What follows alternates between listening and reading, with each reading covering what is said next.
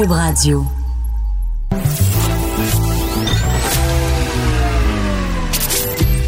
Caroline Saint-Hilaire. Caroline Saint-Hilaire. Un été pas comme les autres. Cube Radio. Cube Radio. Effectivement, un été pas comme les autres. Oui, Caroline Saint-Hilaire, en ce beau 27 juillet euh, pluvieux, disons, disons-le franchement. Alors, ce sera une semaine de pluie, mais ce sera une belle semaine de radio. Et euh, quelle fin de semaine, chers amis. C'était, euh, c'était parfois, disons-le franchement, très gênant, les images qu'on avait en fin de semaine euh, de certaines personnes qui manifestaient. Je sais pas, je sais pas exactement ce qui se passe. Euh, je cherche, euh, je cherche à comprendre ce qui se passe. C'est-tu les effets de la lune? C'est-tu les effets du confinement, du déconfinement, de la pandémie? Est-ce que c'est la légalisation du cannabis? Je sais pas trop ce qui se passe, mais écoutez bien cet extrait-là euh, qui, qui, qui illustre bien, je pense, euh, l'ambiance euh, de la manifestation en fin de semaine. On peut pas respirer. Ce qu'on veut, c'est respirer. Non, moi, ça me tente pas d'envaler ma bave, c'est pour ça, là. On peut pas respirer. Ouais, il veut respirer, le monsieur. Il, veut, il, est contre le, il est contre le port du masque. Bon, c'est une chose de, de s'opposer, euh, de dire qu'on est contre le port du masque obligatoire. Moi, j'aurais bien voulu entendre des arguments, mais celui-là, je vous avoue, je sais pas si vous, ça vous convainc, euh, mais euh, moi, je pensais que c'était assez normal d'avaler sa bave, mais lui, euh, ça, ça lui fait peur d'avaler sa bave. Alors, je sais pas ce qu'il fait avec. Mais disons que en termes d'argumentaire, on repassera. Mais bon, ce sera à suivre, ce sera à suivre. C'était pas une fin de semaine euh, particulièrement gratifiante et particulièrement, je veux saluer Yves Poirier de TVA qui a fait un travail extraordinaire et Karianne Bourassa qui a été, je, je le répète, euh, euh, agressée, intimidée par deux covidios, on va les appeler comme ça.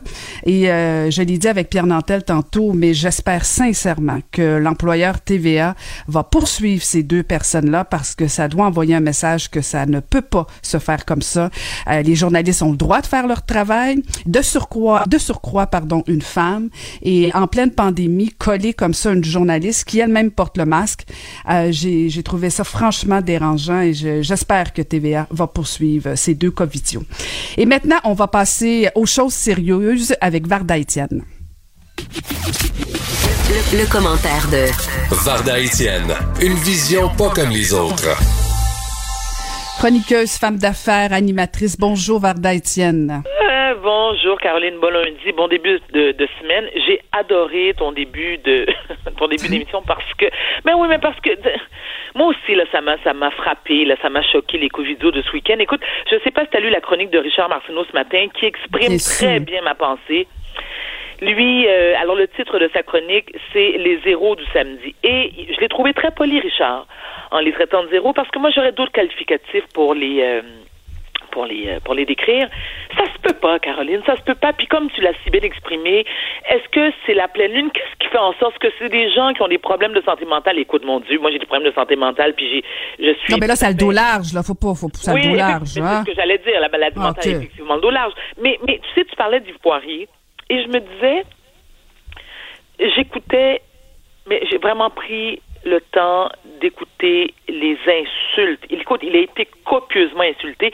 Et si tu me permets, Caroline, sans te manquer de respect ou d'égard, je vais te lire certains des commentaires, euh, des- propos euh, des gens. Alors, tabarnak de pourriture, hostie de mangeux de marde, va chier dans tes culottes, maudite vidange. Et là, je me suis dit, attends une minute, là, ça, c'est pas le genre d'insulte qui devrait être destiné, par exemple, à des violeurs en série ou des tueurs d'enfants? Me semble que oui. Parce que Yves Poirier fait son travail, ou euh, il n'y a pas seulement Yves Poirier qui fait son travail, mais tu as les journalistes et les gens comme toi, moi et des gens qui nous écoutent en ce moment, qui, eux, sont des citoyens responsables, qui ne veulent pas tomber malades et qui respectent les droits d'autrui en portant le masque. Il y a quelque chose que je comprends pas, mais ce qui m'a encore plus choqué, Caroline, il y a un médecin, un éminent médecin, clairement, et là je suis, sarca- je suis- je suis sarcastique, le docteur Marc Lacroix, qui lui fait partie des morons, lui, qui sont des parfaits exemples d'une société responsable et des exemples pour notre jeunesse, notre élite de demain, parce que lui, eux, ce qu'ils ont, ces gens-là, comme argument, c'est, comme tu as dit, mais écoute, ça pique le masque, hein? Ça pique le masque. Parlez-en aux chirurgiens qui opèrent pendant 12 heures de temps avec un masque à face depuis des années. Est-ce que ça leur pique? Est-ce que ça leur, ça leur empêche d'avaler leur salive? ça les rend pas bien, comprends-tu? Il faut ces gens-là, il faut les materner, il faut les prendre par la main puis dire, tu sais quoi, t'as pas envie de tomber malade? Hein? Fait que t'as pas envie de, de, retourner en confinement. Regarde, je vais tenir ta main. Porte-le le masque, s'il te plaît. Écoute, je t'implore de porter le masque parce que t'as deux ans d'âge mental. Mon neveu qui a quatre ans comprend, lui, qu'il faut porter le masque. J'ai dit quatre ans. Là, on parle d'adultes qui ont 25, 30, 35, 40 Écoute, il y a des gens dans la cinquantaine et dans la soixantaine. Écoute, qui manifestaient comme des de morons. Excuse-moi, on peut-tu appeler un moron? des hosties de morons qui m'ont fait suer, OK? Gang d'épais gang d'épais au carré, gang d'irresponsables. Moi, j'ai un message pour ces gens-là. Pouvez-vous nous CR la paix? Reste dans ton hostie de bunker, OK? Puis garde, débarrasse. Tu, reviens, écoute, tu reviendras à la surface, reste au fond de l'eau. Tu reviendras à la surface quand l'épidémie sera passée, qu'on aura trouvé un, vaccin. En attendant, là, veux-tu arrêter de m'écœurer, bâtard? Mais ces gens-là sont contre le vaccin, selon moi aussi, fait que sont pas avec de sortir. mais, reste dans ton mais, minute, mais reste dans ton bunker le temps que ça prendra. Débarrasse. Je veux dire, euh, j'ai pas à subir ça, moi. J'ai pas à subir le fait que tu es un irresponsable. J'ai pas à subir que clairement, tu n'as rien à foutre du reste de la société. Je veux dire, moi, je comprends pas. Ces gens-là, là, clairement, ils ont personne dans leur entourage qui ont été infectés par la COVID-19. Ces gens-là, clairement, n'ont pas, ne font pas partie de ces, de ces gens admirables qui sont dans, qui travaillent dans le service eh, écoute, excuse-moi, parlons de base, je suis en train de perdre ma propre barbe. Tu sais, ceux qui travaillent dans le domaine hospitalier, là, qui, eux, mettent leur vie tous les ben jours en péril, leur santé en péril. Ces gens-là, je veux dire, je comprends pas. Qu'est-ce qu'ils comprennent pas? Qu'est-ce qu'ils comprennent pas, Caroline? Je comprends pas qu'ils comprennent pas du comprendre de la compréhension. Écoute, c'est incompréhensible. Mais effectivement, puis c'est dommage parce que ils avaient une occasion en fin de semaine parce que ils auraient pu faire valoir des arguments. Mais là, ce que, ben non, mais non, non, mais ce que je veux dire, c'est que quand tu manifestes, habituellement, c'est parce que tu veux faire entendre aux autres tes opinions. Mais tantôt, tu citais ce que les gens disaient à Yves Poirier, mais j'ai pas entendu aucun un argument en faveur du fait qu'il fallait pas porter le masque. Moi, de traiter Pardon? C'est pas vrai. Mais non, c'est pas vrai. On t'a donné des arguments plausibles. On t'a dit comme ça que ça pique. On t'a dit que le monsieur n'est pas capable d'avaler sa barbe. La madame m'a dit que son rouge à lèvres, on peut pas le voir avec son smile Colgate. En plus, des arguments en v'là. Hein? Je suis pas convaincue encore. Sors-moi un autre. Sors-moi un autre, je suis pas encore convaincue. Mais écoute, parce que quand tu mets l'élastique derrière ton oreille, ça peut parfois te donner l'apparence d'oreille décollée. C'est pas bon pour ton image, ça. Ah, ça, ça nuit à ton bien-être personnel. Ça, ça te nuit. Tes droits sont brimés, Caroline. Peux-tu respecter ça, toi? Ah, on peut-tu parler d'autre chose là, qui m'a écœuré en fin de semaine? Écoute, je t'aboute, je suis en feu. Bon.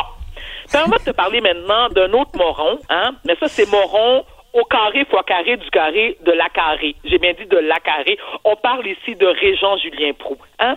Ce gentil téphébophile qui a été reconnu euh, coupable d'agression sexuelle sur mineur. Hein? Pas un, plusieurs. Ce gentil toutou, cet exemple de ce que devrait d'être hein, un modèle de notre société, hein, un gentil monsieur. Bon, lui a été condamné l'année dernière à quatre ans de tôle. Mais ici au Québec, où est-ce que, où est-ce qu'on est les champions de la sentence bonbon? Tu comprends qu'ici, nos prisons, Caroline, les sentences que, quand tu es reconnu coupable d'un crime aussi odieux, dégueulasse, quand tu es une pourriture, OK? Tant que, on va faire un parallèle avec Poirier, là, qui est insulté, c'est des gens comme ça qui devraient être traités de tabarnak, de pourriture, d'hostie de manger de marre, puis de vidange. On revient à Régent euh, Julien Proux, hein? Bon. Alors, il devait passer quatre ans derrière les barreaux, et il en a passé un an et demi. Tu comprends? Parce que au Québec, c'est de même. C'est un tout inclus, trois étoiles quand tu vas en prison. La seule chose qui manque, c'est l'alcool gratos, la plage puis le 30 degrés à l'année. Mais pour le reste, t'es bien. T'es logé, t'es nourri. Aux frais de qui? Des épais comme toi et moi, Caroline, et tout le reste de la population qui paie des fortunes en taxes parce que tout, tous ces petits bébés d'amour-là, ben, tu comprends-tu, les incompris de notre société, faut en prendre soin cette vidange-là, oui, je l'appelle la vidange, cette vidange-là, cette pourriture de notre société, malgré l'avis contraire de son agent de libération, il a dit, conditionnel, dit qu'il considère qu'il représente un risque modéré. Donc, il a dit, va-t'en dans la nature, va prêcher comme Jésus. Tu comprends? Parce que ce gars-là, clairement, qui, euh, est considéré comme qui représente pardon un risque modéré. Modéré, ça veut dire quoi? Ça veut dire quoi modéré? C'est quoi 10% 5% C'est 5% de trop. Moi, je veux pas prendre des chances que ce débile léger-là, là, écoute, c'est- ce prédateur sexuel-là fasse d'autres victimes. Est-ce que tu sais que Caroline, pendant qu'il est en prison, il a avoué avoir fait 12 autres victimes dans les années 90 à 95? Ben voyons donc. Attends, attends, attends, faut pas le dire. Faut pas le dire, ça. Ça, ça compte pas. Ce qui compte, c'est ceux qui l'ont dénoncé. Ceux qui l'ont dénoncé, les victimes qui ont encore des séquelles psychologiques et peut-être physiques, ça, ça compte pas. Ça, ça vaut rien, ce qu'ils pensent ces gens. On s'en fout parce que petit bébé Prou, lui, il a fait un an et quart de sentence. C'est assez. Il est réhabilité. Il faut, il faut prôner la réinsertion sociale. Parce que ce gars-là, il peut changer. Non! Peux-tu me castrer ça, y couper les couilles? OK? Je veux plus l'entendre parler. On peut-tu jeter la clé? Vidange que t'es. Vidange. Agresseur, prédateur sexuel qui mérite d'être pendu par les couilles. Puis le regarder avec du popcorn. Faire un party. Est-ce que tu comprends, Caroline? Est-ce que tu sens ma frustration? Est-ce que tu sens mon Je- écœurantite aigu? Est-ce que tu sais Je à quel sens. point la justice québécoise me déçoit? Mes cœurs. Gang De de, pas de couilles. De toute évidence, tu crois pas à la réinsertion sociale? Non, pas, pas dans des cas de crimes sexuels. Non, mais non, mais non, mais non, mais non, mais non, mais comment? Comment? Non! Comment? Veux-tu? Moi, j'en veux des arguments. Je veux des arguments convaincants qui pourraient faire en sorte que je change d'idée en disant oui. Ces gentils bandits prédateurs sexuels qui tripent sur la jeunesse, là, tu comprends? Parce que pour assouvir leur bas instinct, parce que eux autres, ils trouvent ça cute. Eux autres, ils n'ont aucun problème à aller tripoter des jeunes, OK, des enfants qui pourraient être les nôtres.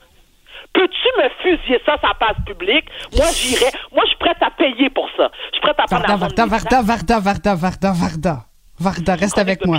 C'est une chronique d'opinion? C'est pas une chronique. C'est une chronique d'opinion. je peux-tu émettre mon opinion? Je- je- je- Oui, Varda. D'accord, en fait, c'est mon je- opinion. Je- oui, oui, je pense qu'on on l'a bien, on l'a bien comprise. Ah, d'accord, Mm, c'est le but. mm, mm, On l'a bien comprise et bien, bien senti. Mais en fait, moi, j'aurais aimé comprendre pourquoi sa sentence était de quatre ans, puis qu'après un an, on considère que euh, il peut sortir. Et, et euh, je, je trouve que ton argument du fait qu'on dit que m- il est modérément euh, dangereux, le modérément est quand même pas banal. J'aurais aimé qu'on me dise qu'il qu'il- qu'il y a aucun risque. Attends, Aucun attends, risque. Non, mais attends. Mais exactement. Caroline, quelqu'un, si tu tues quelqu'un, est-ce que tu le tues modérément, un petit peu ou beaucoup? Moi, est-ce qu'on peut m'expliquer? Je veux juste comprendre. Est-ce que tu tout tues à fait raison. modérément, un petit peu ou beaucoup? Non, tu tues, point. T'agresses sexuellement, t'es reconnu coupable, t'es un délinquant sexuel, tu mérites d'être en dedans pour le restant de tes jours, on jette la clé. Moi, il n'y a personne au monde qui va me convaincre que cette personne-là peut revenir en société et calmer ses pulsions sexuelles. Je n'y crois pas. Il n'y a pas un psychiatre, il n'y a pas un avocat, il n'y a pas un agent, euh, euh, euh, un agent de libération conditionnelle, il n'y a pas un expert qui va me convaincre du contraire. Je n'ai aucune preuve de ça. Aucune. Et je mets au défi quiconque qui peut me prouver qu'un agresseur sexuel peut être réhabilité. Je n'y crois pas. Et tu sais quoi? Moi, je demande aux gens qui nous écoutent en ce moment, j'aimerais savoir combien, combien de gens croient en la réhabilitation lorsqu'on parle de crimes sexuels. Un petit peu, beaucoup, modérément. J'aimerais mettre pas- le mot pantoute. Moi, je pense qu'il devrait aller passer une semaine avec Varda Étienne. Oh non, il sortirait pas vivant, ma chérie. Ah non non non non Ah. non non non non non non tu sais pas des fois tu sais pas tu pourrais peut-être euh, tu pourrais peut-être euh, faire son éducation mais bon je comprends que le travail est immense Éducation? Tu sais, attends une minute. Tu sais, on parlait, là, là, attends. Tu te rappelles, j'avais utilisé le terme. Ça me donnait des crises sévères d'érythème fessier? Oui C'est ce que ça. Bon, très bien. Alors, je vais te dire pire que ça. Moi, les prédateurs sexuels, là, OK? Les. les, les, les, les, les... Barda, respire, expire, respire, expire. Ça me donne des envies meurtrières, Caroline. Hmm. C'est ce que ça Mais faut- provoque chez moi et chez bien des gens d'ailleurs. Je Hmm. ne suis pas la seule. Je ne suis pas la seule à penser comme ça. Bon, c'est vrai que moi, ma pensée est un peu extrême, mais tu sais, moi, j'aime bien exprimer le fond de ma pensée. Et, je, et, et attends, je vais dire mieux que ça. Je suis polie en ce moment. Imagine. Je suis polie en ce moment. je respecte nos, nos auditeurs. Non, mais je pense pas qu'il y a personne, personne qui a des bonnes pensées envers des pédophiles. Mais disons que notre système mériterait certainement euh, certaines questions sur le fait qu'on qu'on le sort après un an, alors qu'il y avait au minimum quatre ans. euh, et le modéré Minimum, me fait... Me, ah non, tout à fait. Il y a, il y a matière à réflexion. Toujours intéressant, Varda. à- Je pense que Varda Étienne est de retour. Oui, voilà. À demain. À demain, Varda. Au revoir. Caroline Saint-Hilaire. Le divertissement radio de vos vacances. Cube Radio. Il y a deux sujets qui, euh, qui m'ont interpellé aujourd'hui. En fait, il y a dans le Devoir, vous pouvez lire euh, que l'humoriste euh, Julien Lacroix serait visé par des, des allégations pardon d'agression et d'inconduite sexuelle. Et il y a aussi, comme on en parlait tout à l'heure avec Varda, la journaliste de TVA, euh, qui TVA Nouvelle, qui, euh, qui s'est fait agresser, disons-le, en pleine caméra par deux manifestants anti-masques. Et euh, je voulais en parler avec un avocat qui pourrait peut-être nous éclairer un peu là-dessus. On va retrouver Maître François-David Bernier, qui est avocat et animateur de l'émission Avocat à la barre à Cube Radio, que vous pouvez écouter en balado. Bonjour François-David. Bonjour Caroline. Alors, on va commencer avec le sujet numéro un. C'est partout, c'est sur les réseaux sociaux, mais c'était aussi euh, en pleine télévision. Euh, Karianne Bourassa qui s'est fait agresser euh, par deux manifestants anti-masques. Dis-moi, François-David, Mm. selon toi, selon ton expérience, est-ce qu'il y a matière à poursuite aux criminels? Ben oui, oui, il y a matière à poursuite aux criminels, mais est-ce que ça va arriver? Je ne sais pas, mais il faut comprendre. J'ai vu la photo, je l'ai pas vu euh, en vidéo, mais euh, prendre euh, quelqu'un comme ça par la taille de, cette manière-là, ça peut constituer une agression sexuelle. C'est fait euh, de manière à, à atteindre un peu l'intégrité sexuelle, c'est fait d'une manière là, euh, de flirt. On peut pas prendre quelqu'un par la taille comme ça, puis euh, sans son consentement. Fait que déjà là, il y a, y a y a possibilité d'accusation criminelle pour une forme d'agression. Ensuite de ça, c'est euh, il y a un article qui est peu connu, mais qui, qui est très pertinent. C'est dans le code criminel euh, où est-ce qu'on dit qu'on intimide une personne associée au système judiciaire ou un journaliste. Fait que d'intimider un journaliste qui fait son travail, ben, c'est criminel aussi. Il peut y avoir des accusations. Et euh, il y en a qui vont dire ben c'est sévère, ben c'est pas si sévère parce que comprenez bien que euh, le, le but de ça, c'est imaginer si on intimidait des avocats dans leur travail, si on intimidait des juges, tout le système ne fonctionnerait pas. Et il y a, y a- y a des euh, y a le, le- la liberté de presse qu'on sait là, qui est très, très forte. C'est très important dans notre système parce que les gens ont le droit de, de savoir. Ça, ça- on sait que ça, ça a fait avancer beaucoup le droit, beaucoup, euh, beaucoup de choses, la liberté de presse. Là. On pense au Watergate aux États-Unis, où est-ce que ça a dévoilé bien des scandales. On a vu ça ici aussi avec la commission Charbonneau. Donc, c'est vraiment un droit fondamental. Puis, le journaliste fait son travail pour euh, sur le terrain, puis de l'intimider pour pas qu'il le fasse. Là, Là, c'est une manifestation anti-masque. Elle avait son masque. On va se coller dessus. Ben, c'est sûr que c'est- hautement répréhensible. Je vais, je vais, je vais garder mes mots là, parce que si j'avais à les désigner, là, ce serait pas des mots juridiques. Ça, ça serait, ça ressemblerait à des crétins, des, des, des innocents. Là, tu sais, c'est, je veux dire, d'arriver dans la bulle de quelqu'un. Puis on en voit quelques-uns aussi. Un, tu sais, je viens de dire deux choses l'agression possible, après ça l'intimidation puis aussi le contexte de la COVID. Tu sais, on a vu des, fins finaux qui croient pas à ça, puis ils viennent faire semblant de te donner un bec, puis dire ah c'est pas grave, c'est pas grave, puis ils viennent te coller.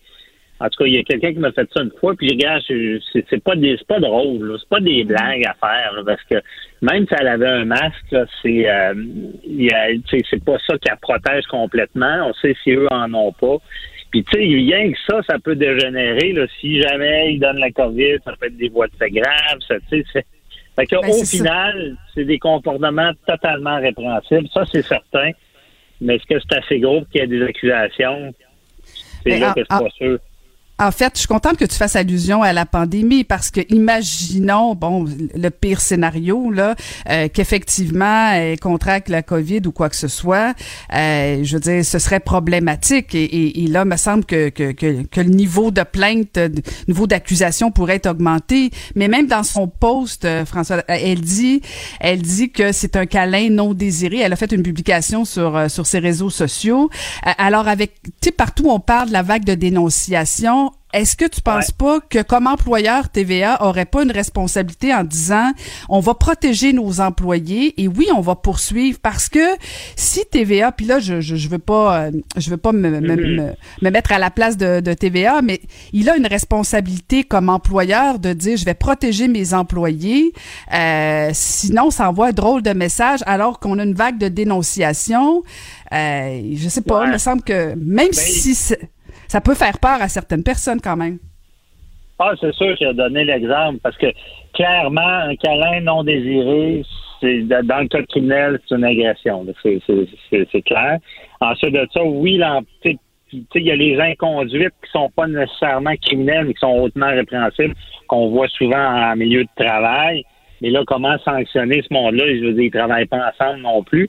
Donc, euh, c'est certain que l'employeur a une responsabilité, mais pas de, il n'est pas obligé de poursuivre par la suite, par exemple. Il est, obligé de prendre des moyens pour pas que ça arrive. Euh, dans ces cas-là, c'est sûr que c'est vraiment imprévisible parce que je pense que déjà, euh, un caméraman qui est avec la journaliste, ils font attention, mais tu je pense pas qu'on est rendu à mettre des bodyguards. Mm-hmm. C'est sûr que le comportement des gens en foule, on s'attend à ce qu'ils soient corrects. Puis ces gens-là, ils, ils, ont, ils ont carrément déraillé. Puis mm-hmm. si c'est à, la police ou au DPCP de voir s'il euh, y a lieu de porter des accusations. Mais c'est certain que je pense que l'exemple aussi peut être donné. Là, je veux dire, ces gens-là qui, qui ont été pris en photo, je pense que leur milieu doivent leur reprocher aussi d'avoir fait un geste comme ça, parce que je ne sais pas s'il aurait pu être en état d'ébriété ou quoi que ce soit, mais ça se fait pas. C'est clairement, mm-hmm. Je veux dire, quelqu'un de normal fait pas ça, là. C'est, c'est, mm-hmm. ah, dommageable. Ça peut être des kings aussi dans leur réseau aussi. Là. On ne sait pas comment ça réagit, là, mais bon, ce sera à suivre. Eh, je vais absolument t'entendre sur euh, sur le papier du Devoir aujourd'hui sur euh, sur les allégations contre l'humoriste Julien Lacroix, euh, des allégations d'agression et d'inconduite sexuelle. bon, il a, il, a, il a quand même fait une publication en niant puis en disant que la, la, la journaliste l'avait pas contacté. Or, la journaliste semble dire que c'est faux. Ils ont essayé de se parler. est-ce que est-ce qu'il y a matière à poursuite encore une fois pour Julien Lacroix ou si là on est ailleurs que, que dans le dossier, euh, dans les autres dossiers? Ben c'est sûr que je compare le dossier Safia Nolin puis euh, Mafia Morin. C'est encore là, moi je pense que ça semble beaucoup plus grave quand on parle de, de, de, relations non consentantes, ça s'appelle un viol. Là, c'est, ben maintenant, c'est plus le mot qu'on utilise, c'est le mot qu'on utilisait à l'époque c'est une agression sexuelle qui, qui, qui, qui est pas euh, qui est pas de premier degré, qui est dans le sens qui, qui, est beaucoup plus grave que quelqu'un qui va te donner une tape ses fêtes sans banaliser le reste, là, mais euh, donc c'est des allégations très sérieuses. Moi, ce que j'ai lu, c'est c'est encore une fois, ça mérite de si c'est arrivé, de porter plainte à la police. Parce que là, je pense que si c'est arrivé, la façon que c'est écrit, on a franchi cette ligne-là de l'inconduite à l'agression. Donc, je pense qu'on est dans un autre monde, mais j'ai pas le choix de rappeler que c'est pas de même ça marche. C'est, euh, je veux dire, c'est arrivé, c'est pas arrivé, je sais pas, mais on, est rendu déraillé sur la manière qu'on va traiter les plaintes d'agression sexuelle. Tu sais, là, c'est encore le tribunal populaire euh, c'est sûr que quelqu'un qui a, neuf victimes, c'est sûr que c'est beaucoup plus dur à, défaire que s'il y avait une personne. C'est des fois c'est un peu des, des, euh, donc en, des poursuites en diffamation en civil dans ce domaine-là, ben, c'est très difficile parce qu'il y a beaucoup de de, de, plaintes. Là. Donc, euh, tu sais, je ne sais pas. Mais, mais moi, c'est sûr que ce que je dénonce tout le temps, c'est la manière que c'est fait. Ces femmes-là, pas, pas aux journalistes à faire des procès. C'est d'aller voir la police. Je sais, le monde, il, il y a comme une vague, puis déjà ah, le système marche pas. On a un des meilleurs systèmes au monde, puis il faut seulement aller voir les policiers. Ça a beaucoup évolué. Les, les, présumés victimes sont pris en charge. Puis, tu ça prend un système de justice. Parce que oui, des fois, c'est vrai, des fois, c'est pas vrai, mais c'est, on, s'est battu pour avoir un système avec une présomption d'innocence, puis malheureusement, il y, a des gens qui comprennent le, risque de dérive qu'on a, le total du système, parce que quelqu'un qui est accusé à, à tort, là, je dis pas que c'est vrai ou pas, mais quelqu'un qui est accusé à tort, j'en ai vu. J'ai vu en matière familiale des femmes accusées d'avoir agressé des enfants quand c'était pas vrai. Mais c'est vraiment, ça aussi, accusé à tort, c'est une forme d'agression de l'âme, de la dignité, puis ça détruit des vies, ça aussi. Donc, il faut ramener ça à un équilibre. C'est sûr qu'il y a de l'ouvrage à faire sur le système, parce qu'on là, on sent que les, les, les, présumés victimes y croient pas. Bon, ça, c'est sûr que pour un système judiciaire, quand la population y croit pas, ben c'est hautement dommageable. On le sait que l'apparence de justice est très importante. Bon, donc, il y a beaucoup de travail à faire là-dessus mais c'est pas la manière. Je peux pas euh, endosser la façon que c'est fait parce mm. que ça laisse place à tellement d'abus, à tellement de, de, de pro... Dans le temps, on, brûlait le monde sur la place publique, sur le bûcher, là, on brûle la dignité dans le temps de le dire sans défense, sur la place publique, sans juger de ce que les gens ont fait. Il y en a que ça peut être vrai, il y en a que c'est pas vrai, mais la manière que c'est fait, c'est dommageable. En tout cas, euh, Marie-Pierre Morin a payé pas mal plus cher que Julien Lacroix, qui est encore sur tout TV, est encore un petit peu partout. J'ai hâte de voir la réaction de Radio-Canada. Euh, disons que si on compare les deux situations, le tribunal populaire est assez aléatoire. Ben, c'est ça. Puis je, je viens de te donner une précision. Ça dépend toujours des contrats, parce que ça, les gens voient pas ça. Mais les contrats avec les artistes, il y en a des plus raides. Il y en a que la minute qu'il y a un soupçon, un doute ou quelque chose qui entache la réputation de l'organisme ou de la compagnie qui, donne le contrat à l'artiste, euh, ils peuvent mettre fin et résilier le contrat sans, sans même expliquer pourquoi. Il y a d'autres contrats, des fois, que c'est plus, tu sais, tu peux pas non plus te baser seulement sur des allégations qui sont pas fondées. que, tu sais, ça, ça dépend de ça, mais moi, je pense que les employeurs, quand même, devrait se tenir debout et ne pas se mettre à faire comme avec Marie-Pierre Morin, puis tout arrêter sans même essayer de voir la, véracité des choses. C'est sûr que ça, je trouve ça un peu trop euh, dans le balancier de, de, sans même poser de questions, de tout arrêter contrat. En tout cas, histoire à suivre. À suivre. Ben, merci beaucoup de nous avoir parlé ce matin. Merci à toi. Bye bye. Merci. C'était François-David Bernier, qui est avocat, animateur aussi à l'émission Avocat à la barre à Cube Radio, que vous pouvez écouter en balado. Caroline Saint-Hilaire. Pas d'enveloppe brune, pas de lobbying. Juste la vraie bonne radio, dans les règles de l'art. Cube Radio. Le, le commentaire de Emmanuel Latraverse. Des analyses politiques pas comme les autres. On va jaser politique avec euh, notre analyste politique Emmanuel Latraverse. Bonjour Emmanuel. Bonjour. Alors, on va revenir sur euh, la les manifestations anti-masques. Comment te trouvé ça, cher Emmanuel? Ben, j'ai découvert qu'au Québec, il y a un nouveau droit fondamental. on avait le droit à la vie, le droit à la liberté d'expression, les enfants ont le droit à l'éducation, mais là, maintenant, il y a un droit fondamental qui est le droit à l'ignorance. Alors, c'est comme ça qu'on exprime ça et que finalement, euh, on revendique des libertés sur la base euh, de non, non seulement d'arguments fallacieux, ce qui au moins révélerait une tentative de recherche et d'intellectualisme et de questionnement.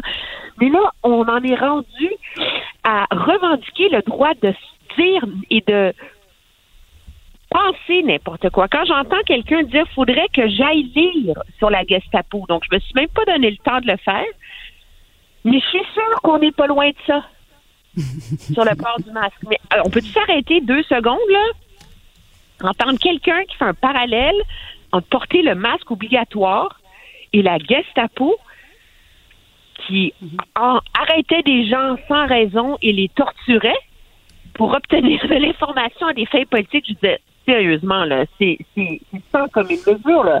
Et une de mes perles, c'est que le port du masque, fais attention, hein, Caroline, risque de transformer les Québécois en robots sans âme ni esprit, ni Ah, volonté. ah, Ah, celle-là, je l'avais pas entendue. Elle m'échappait. Ah, elle m'aurait peut-être convaincue. Elle m'aurait peut-être déstabilisée. Elle t'aurait peut-être déstabilisé. Mais et, et, et ce, qui, est intéressant, c'est qu'il y a tout un débat là, qui a émergé là, dans les dernières 48 heures sur si les médias devraient ou non couvrir euh, ce genre de manifestations-là, parce qu'on ne couvre pas les manifestations de chaque hurluberlu qui vient dans la rue. Là. Moi, je pense que, euh, que ça fait partie d'un débat euh, important. Euh, ça dépend comment on le couvre, bien sûr, mais euh, c'est, c'est, on peut pas ignorer une frange de la population qui, euh, qui carbure aux théories du complot et, euh, et dans le contexte de la pandémie qui, à cette mesure-là, met en danger la santé des autres. Et je pense que c'est là qu'il faut qu'il faut saisir la, la différence sur les droits et libertés, le masque et tout le reste là.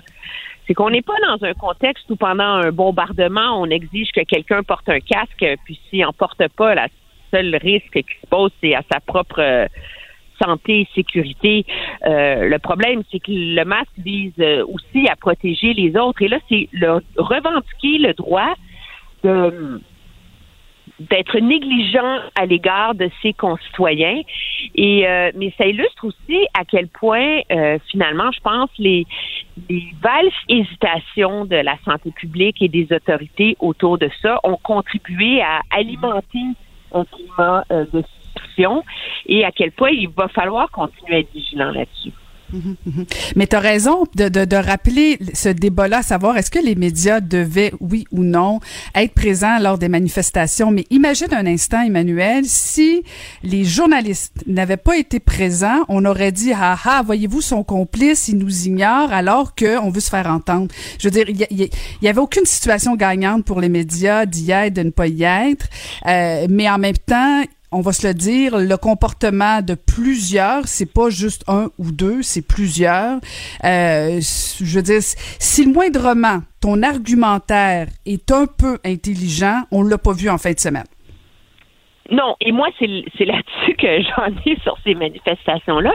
Je pense que, bon, moi, je suis en faveur du port du, port du masque. J'ai un Ziploc avec plein de masques dans mon auto, etc. Tout le monde en porte, qu'on va en public. Je vois vraiment pas c'est quoi le problème. Mais bon, ceci étant dit, je peux concevoir que quelqu'un ait des doutes. Si au moins les gens prenaient la peine de s'informer et d'arriver avec des arguments... Euh, mm-hmm intelligent, euh, appuyé, recherché, euh, offrir une alternative, soulever un débat intelligent dans la société sur le masque, ben, au moins ça, ça alimenterait la réflexion col collective. Mais là, quand on fait des parallèles avec la Gestapo, qu'on demande aux policiers de ne pas intervenir et de ne pas faire respecter le masque parce que dans les procès de Nuremberg, attention, on a euh, invoqué qu'il était justifié qu'un préposé de l'État n'applique pas des directives illégales. Mmh. Alors là, on fait le parallèle entre le port du masque et le génocide contre les Juifs. Je veux dire, sérieusement, là, c'est c'est c'est délétère, c'est c'est c'est sans commune mesure là, en, en, en termes d'ignorance et en termes de de c'est ça, le droit fondamental à l'ignorance, je pense qu'il va, il va falloir l'inscrire dans la Charte des droits et libertés du Québec maintenant. Bon, je, t'appuierai pas là-dessus. je suis pas certaine. Je suis pas certaine. Je suis pas certaine. Écoute, Emmanuel, je veux absolument que tu nous parles de ton article d'hier sur We Charity. Euh, on attend toujours, on sait quand même pas encore quand est-ce que Justin Trudeau va, va, va comparaître au comité, hein? Non, j'ai revérifié euh, il y a quelques instants à peine. On sait que demain, mardi, Craig et Mark Kilberger, donc les deux coprésidents de We Charity, vont témoigner. À savoir, c'est quand euh, le témoignage de M. Trudeau, on m'a dit on n'a rien à annoncer pour l'instant. Donc, ça s'en vient. M. Trudeau doit prendre ses vacances prochainement. Je pense qu'on va vouloir mettre ça derrière euh, derrière eux avant que ça arrive. Mais on, on a déjà une inclination, un, un avant-goût de ce que va vouloir invoquer M. Trudeau comme, euh, comme défense. Et c'est l'idée que ce programme-là, je le rappelle pour nos auditeurs, c'était de d'investir 912 milliards, millions de dollars pour essentiellement donner euh, des bourses d'études de 5 000 à des jeunes qui feraient 500 heures de bénévolat pendant euh, l'été. Et comme c'était assez complexe à mettre en œuvre, le gouvernement a décidé de donner un contrat qui aurait atteint 43 millions de dollars à We Charity. Après ça, ben, tout a déboulé. Alors, ça a l'air que la grande défense, c'est que le programme a été conçu par la fonction publique. Mm-hmm. Et que le, les membres du personnel politique ne sont pas intervenus dans sa de oui. Et ça, là, ça devrait rassurer tout le monde qu'il n'y a pas eu de favoritisme, que c'était euh, bien conçu. Et moi, ce qui m'inquiète là-dedans, c'est qu'il y a deux, il y a deux éléments importants dans ce scandale-là. On a beaucoup parlé du conflit d'intérêts autour du fait que euh, les, bon, la mère de Justin Trudeau, euh, son frère, sa femme étaient très impliqués, ont participé à des événements, ont été payés de larges sommes. Monsieur Morneau aussi, qui a oublié, comment on peut oublier de rembourser 41 000 dollars de frais de voyage. Ça aussi, le manque de jugement, la perception du privilège libéral. on est tellement bon que ces règles-là s'appliquent pas à nous. Il y a un autre débat, je pense, qui va, qui va émerger là-dedans. C'est l'espèce de désinvolture avec laquelle les fonds publics ont été administrés. Là. Tu sais, c'est 912 millions de dollars. Là. C'est pas, euh, c'est pas des pinottes, c'est pas un petit contrat. Et de voir que le gouvernement, qu'une sous-ministre arrive et dit ah, la seule option, c'est de donner le contrat à We Charity, et que tout le monde dise ben bonne idée. Je veux dire, est-ce que tu peux, toi qui étais à Ottawa dans ce temps-là, peux-tu t'imaginer, M. Chrétien, être assis autour de la table du Conseil des ministres, que son sous-ministre lui arrive il y a juste une option? c'est donner le contrat à un tel, puis qu'il dise Ah oui, c'est une bonne idée. Ben oui, ben oui, pas de fait, M. Chrétien, malgré ses défauts et tout le reste, il aurait dit Peux-tu te plaît aller refaire tes devoirs, là? Je veux dire, ça se fait pas. Et donc, et autour de la table du Conseil des ministres, il n'y a pas un qui a soulevé des questions sur la gouvernance chez We Charity, la façon dont cette entreprise-là était administrée, menée. Ben non, on les aime, ils sont bons, ils font partie de notre clique. Alors, c'est des problèmes de gouvernance fondamentaux qui sont mis au jour sur ce gouvernement-là. C'est pas seulement la question du conflit d'intérêts. C'est mhm. la question qu'on pose pas de questions, qu'on remet pas en question les, les le désir du premier ministre, que le Conseil des ministres semble servir davantage à Robert Stempé. au vœu, à Robert Stempé, comme on dit. Je voulais justement éviter de dire. Ben, je le sais, je le sais. C'est pour ça que j'ai osé pour toi plutôt que de que de s'opposer, que de challenger, que de débattre, que de et c'est ça qu'il a de grave aussi dans ce scandale-là. Et c'est ce qui, je crois, va forcer des enquêtes supplémentaires que celles qui sont en cours en ce moment. Ben, ben, espérons-le, parce qu'en plus, tu fais référence, Emmanuel, au, Conseil de ministres, des ministres. Écoute, la semaine passée, je sais pas si tu as vu Stephen Guilbeault qui disait, et moi, ça m'a jeté par terre, il dit, écoutez, là, il s'est excusé, le ministre Morneau, euh, moi, ça, ça me suffit, puis de toute façon, puis là, écoute, attache bien ta tuque. Euh, de toute façon, les Canadiens veulent pas aller en élection. Là. On a des enjeux plus graves que ça, comme gérer la pandémie. OK, fait que à cause de la, pandémie, vous pouvez donner des contrats, faire n'importe quoi, euh, nous mettre dans des déficits épouvantables, dépenser 340 milliards. C'est pas grave, on est en pleine pandémie, on va se la fermer. Euh, c'est pas rassurant de savoir que c'est ce monde-là qui nous mène, Emmanuel. Non, parce qu'ils se tapent dans le dos parce que ça va mieux au Canada, qu'ils ont investi aux bons endroits, etc. Mais c'est pas une raison, je pense, pour euh, excuser une mauvaise gestion des fonds publics. Et là, moi, je la pose carrément la question dans ma chronique hier. Est-ce que We Charity, c'est la pointe de l'iceberg? Le gouvernement a quand même dépensé 343 milliards de dollars en quelques mois. Moi, j'ai pas de problème avec le fait que la prestation canadienne d'urgence a été mise sur pied sans trop de contrôle, sous prétexte qu'il fallait que l'argent sorte. C'était de la nourriture, c'était des loyers, c'était la survie des familles qui étaient en question. Ça se justifie. Mais on a acheté des masques, on a acheté de l'équipement, on a fait de la publicité, on a dépensé des milliards de dollars. Est-ce que ces milliards-là ont été dépensés avec aussi peu de contrôle et autant de, désinvolture que le, milliard pour les étudiants? Le milliard pour les étudiants, c'est l'exception ou bien est-ce que c'est l'exception qui confirme la règle? Et ça, euh, il va avoir un gros travail, je pense, à faire pour euh, la vérificatrice générale dans les années à venir là-dessus. Mhm. Bonne question, Emmanuel. Surtout à l'aube euh, où les Canadiens vont, vont payer leurs impôts le 1er septembre prochain. Euh, vont se poser plusieurs questions. Mais bon, on verra bien si Justin Trudeau sera toujours en poste. Merci beaucoup, Emmanuel, de nous avoir Ben, parlé ce matin. Oui, là, mais Ah oui, On écoute, très on en reparle. Bon, ben, on en reparle la prochaine fois ensemble, toi puis moi, de ça. c'est bon. Les-. Merci beaucoup. C'était Emmanuel Latraverse, analyste politique. Caroline Saint-Hilaire. Elle a des antennes partout dans les coulisses de la politique. Cube Radio. Un été pas comme les autres. On a parlé beaucoup des anti-masques. On- va aller d'un autre côté. On va parler avec quelqu'un qui côtoie la mort au quotidien. En fait, il travaille en transport funéraire. On peut le suivre sur Twitter. Euh, il s'appelle Michel Le Croque-Mort, mais son vrai nom est Michel Bédard. Euh, bonjour, Monsieur Bédard. Oui, bonjour. Merci de nous parler ce matin. Euh, C'est très gentil. En fait, vous avez un article dans le Journal de Montréal et euh, vous, vous, êtes plutôt inquiet de la deuxième vague, vous, hein? Ouais, ben c'est ça. Là. Je vois ça arriver. Je vois l'été qui, se termine bientôt et euh, l'automne qui arrive. Et puis, ça m'inquiète de voir le comportement des gens. Oui, effectivement, c'est la raison pour laquelle j'ai accepté de donner cette entrevue-là. Les gens semblent insouciants.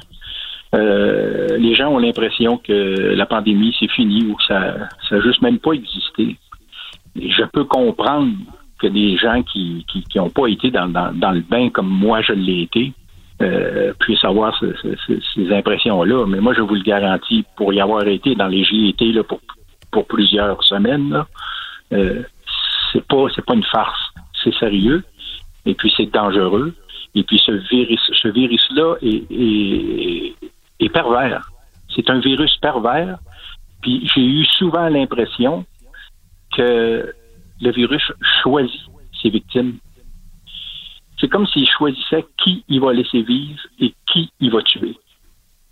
Et puis j'ai eu souvent cette impression-là. C'est- vraiment sournois comme, euh, comme maladie. Dans quel sens euh, il choisit, euh, juste pour que je comprenne bien? Ben, j'ai eu des gens, j'ai- euh, récupéré des gens dans la dans la vingtaine, la trentaine, la quarantaine, la cinquantaine. Et puis euh, j'ai vu des gens, euh, des gens très âgés, des grands vieillards de, de- de 90 ans et plus, et puis qui l'ont eu, puis qui s'en sont sortis là, comme sans problème. Alors c'est dans ce sens-là. Quand je vois la façon dont il fonctionne, le virus, là, ça me laisse euh, j'ai pas j'ai pas de mots pour qualifier le, le- le sentiment là, mais ça m'incite à la prudence extrême. Monsieur Bédard, vous faites ça depuis euh, plusieurs années, là, faire du transport funéraire. En quoi euh, le fait de mourir euh, de ce virus-là, de la COVID, est plus problématique euh, dans votre travail? Qu'est-ce qui a changé dans, dans votre façon de travailler? Ben, premièrement, le protocole a changé, la façon dont on récupère ces personnes-là, et puis aussi la façon dont on se protège sur le terrain. Ça, ça a changé. Euh, de, de, de, de porter systématiquement un masque et une combinaison pour récupérer un corps, euh, c'était c'était pas fréquent là. Donc ça arrivait juste dans des cas de putréfaction avancée, mais là avec la COVID, c'était chaque cas là, il fallait il fallait s'habiller, puis il fallait se désinfecter entre chaque aussi. Ça, ça a changé beaucoup de choses. Puis aussi euh, le regard des autres, le regard des, des- du personnel et puis des, des, euh, des bénéficiaires qui nous voyaient arriver. Euh, ça aussi, ça a changé beaucoup de choses. Et à un moment donné, on était carrément dans l'urgence. On était dans le, dans le désarroi le plus total. Là. Les, les employés de CHSLD qui avaient déserté, euh, les, les résidents qui nous voyaient passer dans les corridors parce que là, il n'y avait plus de discrétion parce qu'on avait on avait plus le temps. là. Euh, qui nous voyaient arriver là, habillés en, en astronaute, là, puis qui nous regardaient avec euh, des, des grands yeux là, en se demandant ben là, il vient pour euh, il vient pour Monsieur Girard, mais demain, il va-tu venir pour moi? C'était assez particulier. Vous dites dans l'entrevue euh, que vous avez accordée au Journal de Montréal que, que vous avez doublé, euh, les chiffres ont doublé euh, vos transports au quotidien. C'est pas, pas rien, ça non plus. fait, euh, oui, dans, dans, dans, dans le mois de mars et au mois d'avril, là, c'était vraiment une période très intense et puis ça, ça a augmenté du jour au lendemain. Là. du jour au lendemain, là, on est passé là, de quelques dizaines à plusieurs dizaines là, par jour. Et puis c'était euh, tout, euh, tout ce surplus-là, là, c'était presque exclusivement des, des cas de COVID. OK? Parce qu'il n'y avait pas juste les CHSLD, là, il y avait aussi les hôpitaux, il y avait aussi des domiciles privés, et puis euh, non, c'était assez particulier, là, comme c'était très, très intense comme période. Puis, Monsieur Bédard, vous dites quoi, par exemple? Bon, vous avez vu les manifestations en fin de semaine euh, pour euh, contre contre le port du masque. Vous avez vu aussi euh, la récente sortie d'un certain docteur Lacroix qui dit que bon, le masque, ça donne rien. Vous qui côtoyez la mort au quotidien, vous réagissez comment quand vous voyez ces sorties-là? Ben, ça me laisse ça me laisse perplexe. Écoutez, il y a un risque. C'est sûr que pour les c'est sûr que pour les gens qui n'ont pas qui n'ont pas côtoyé ça, qui n'ont pas eu vraiment d'expérience là euh, dans leur famille ou euh, qui n'ont pas connu les effets de cette maladie-là, ça peut être, euh, oui, effectivement, ça, peut être, ça peut paraître exagéré les mesures et puis ce qui se passe présentement, puis on peut même se demander si c'est vrai ou si c'est pas vrai. Mais moi, là, je vous le dis, c'est vrai, je l'ai vu. OK? J'ai vu ces gens-là mourir. J'en ai vu des gens, là, des, des gens qui sont morts là, euh, dans de grandes souffrances. Et puis dans, dans, dans, dans une détresse, là. Parce que les traces, les traces restent sur le sur le corps de ces gens-là. Là. OK? J'en ai vu des larmes séchées, là. Sur, sur, des gens décédés. J'en ai vu des, des, des orteils puis des jambes recroquevillées là, parce que ces gens-là ont souffert et puis qui étaient en grande détresse. là. Des gens qui sont morts seuls, sans aucun support, au- au- aucun soulagement, rien. Là. Il y en a eu, là, puis il y en a eu beaucoup.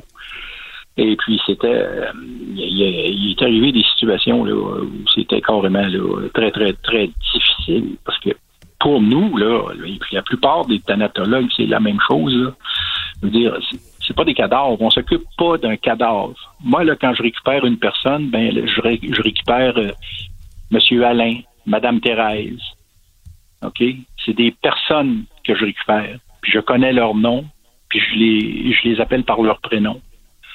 Et puis, c'est pas des numéros pour moi, là. Ce sont des personnes humaines qui ont eu une vie, qui ont eu des bonheurs, des malheurs, qui ont des familles. Et puis, je l'ai vu aussi. Qu'est-ce que ça fait à une famille, ça, ce genre de, de décès-là précipité, où tu n'as pas le temps de dire adieu, où tu peux même pas accompagner ta personne qui est en train de décéder, puis qu'en plus, tu peux même pas l'enterrer convenablement, là, parce que les mesures, euh, les mesures d'hygiène te l'empêchent. C'est terrible, c'est dévastateur. Qu'est-ce qui se passe présentement au niveau humain, au niveau des familles. Et puis, euh, le pire là-dedans, ce sont les gens qui sont décédés seuls. Ça, là, la population, là, ceux qui l'ont vécu, là, ceux qui ont eu des gens de leur famille à qui c'est arrivé, ça, c'est difficile à oublier. Et puis, c'est difficile à pardonner qu'on les ait empêchés d'assister les gens qu'ils aimaient à mourir. C'est ça que je retiens. Et puis, quand je vois ce qui se passe présentement, ben, j'ai l'impression que, que ça va revenir. Et puis, euh, c'est pour ça que je parle, c'est pour ça que je le dis. Ça, ça, me cause beaucoup de problèmes, OK, professionnellement, parce que moi, je, travaille pour mon compte, là. Je suis pas un employé, là. La personne, euh, le- le- l'entreprise qui a été citée dans le- dans l'article, là, c'est pas mon employeur, c'est mon client. Euh, je suis un travailleur autonome. Et puis, malgré ça, ben, je, vais parler pareil, je le dis pareil, parce que je trouve que c'est important. Si ça peut sauver juste une personne, tout ça va avoir valu la peine. Comprenez? Pourquoi ça pourquoi ça vous causerait des problèmes, Monsieur Bédard? Parce que moi, au contraire, je vous écoute parler, euh, puis euh, je, je, je, je, suis euh, je suis euh, presque sans mots, très émue de vous entendre parler. Euh, je, je me demande comment vous faites pour trouver la force de continuer alors qu'on voit des idiots euh, plaider euh, le, le- le non-port du masque, alors que vous, au quotidien, vous côtoyez la mort, vous restez humain, vous restez sensible. Euh, moi, Monsieur Bédard, c'est par vous que je voudrais, je voudrais qu'on vienne me chercher. Oui. Il y a- il y a- il y a- Mais pas de suite, pas de suite, pas de suite, ça va être correct, Non, pas non. de suite. Écoutez, je, je peux vous, je peux vous raconter, juste pour vous dire dans quel état d'esprit je me place. OK, ces gens-là sont décédés, mais c'est- la chose que je fais pour eux, c'est le dernier acte humain qu'on peut faire pour ces personnes-là. Alors, je le fais, je le fais bien, j'en prends soin. Et puis, je, c'est important pour moi de me rappeler du prénom de la personne que je transporte. Alors pour moi, c'est, c'est écoutez, j'irais jusqu'à dire que c'est à quelque part un geste d'amour. Par exemple, les bébés, on récupère souvent des bébés, là, pas, pas par à cause de la COVID là, ou des jeunes enfants. Ben, euh, ces bébés-là, ces enfants-là, moi, je les mets pas sur mon sur mon brancard. Là. Je les transporte dans mes bras. Parce que pour beaucoup de ces bébés-là, c'est peut-être la seule occasion qu'ils vont avoir d'être transportés dans les bras d'une personne humaine. Alors, je le fais. Je les amène jusqu'au fourgon, dans mes bras, puis je les place dans le fourgon. Et puis, quand j'arrive au laboratoire, ben, je les reprends dans mes bras, puis je vais, je vais les déposer au laboratoire dans mes bras. Pour moi, ça, c'est important. Même si la personne est décédée, ça reste une, même si c'est un bébé de quelques jours, de quelques semaines, ça reste une personne humaine qui a droit à, à la considération, qui a droit au respect, qui a droit à une forme d'amour. Alors, c'est dans cet esprit-là, moi, que je travaille. Puis je, je vais toujours le faire. C'est en moi, c'est comme ça. Pour moi, ça peut pas être autrement. C'est important. C'est un, une étape importante de la vie, mourir. C'est pas un tabou. C'est pas un secret. Évidemment, dans le domaine où je suis, les entreprises ont tendance à, vouloir garder les choses secrètes, à vouloir euh, faire le moins de bruit possible. Et puis, je peux comprendre. Je peux comprendre ça. Mais moi, je pense que l'avantage de, la société, c'est d'en connaître un peu plus sur cette étape-là, qu'on va tous vivre, qu'on va tous connaître. Et puis, euh, pourquoi ne pas en parler? Pourquoi ne pas... La mort, c'est tragique, mais en même temps, il y a quelque chose de beau. Vous savez, Saint François d'Assise appelait la mort sa sœur. C'est pas pour rien. OK? C'est sûr qu'il y y a une question aussi de conviction personnelle, mais en tout cas, pour moi, la mort, c'est pas un événement tragique. C'est un événement important, mais, mais euh, qui fait partie de la vie. Ben, continuez de parler, Monsieur Bédard. Vous nous faites du bien et euh, je souhaite qu'il y ait encore plus d'humains comme vous. Merci infiniment de nous avoir parlé ce matin. Ben, je vous en prie, Madame. Bonne journée. Bonne journée. C'était Michel Bédard, qu'on peut suivre, on peut suivre, pardon, sur Twitter, Michel le croque-mort. Ancienne mairesse de Longueuil, l'actualité. LGSN. Vous écoutez Caroline Saint-Hilaire, Cube Radio. Le, commentaire de Mathieu Boccoté, dépensé pas comme les autres. Oui, chroniqueur au Journal de Montréal et aussi sociologue. Mathieu Bocoté, bonjour Mathieu. Bonjour. Alors, il n'y avait pas juste les anti-masques qui manifestaient en fin de semaine, il y avait aussi euh, des, réfugiés qui, euh, qui, ont, qui, ont, le statut de demandeurs d'asile, euh, qui demandent au gouvernement Trudeau d'étendre le programme à tous les migrants sans papier parce que Justin Trudeau a l'intention de reconnaître nos anges gardiens. Et qu'en as-tu pensé, toi? Ben, alors, il y a deux choses. Hein. Je ne sais pas si c'était seulement des, euh, des, clandestins qui étaient là, mais c'était surtout, à tout le moins, à l'initiative de groupuscules d'extrême gauche qui cherchent à instrumentaliser depuis des années la question des, euh, de l'immigration illégale autour du fameux slogan No one is illegal, c'est-à-dire euh, la, la, frontière et les, les, frontières sont illégitimes. Il n'y a pas d'immigration illégale, il n'y a pas d'immigration clandestine. Donc, c'est ce lobby qui se manifestait cela dit, il y a quelque chose d'assez inquiétant là-dedans, c'est-à-dire que le gouvernement décide, dans les circonstances qui sont les nôtres, de traiter certains cas sur le mode exceptionnel en disant pendant la pandémie, vous avez été au cœur euh, du système de santé et euh, on va faire un traitement euh, d'exception.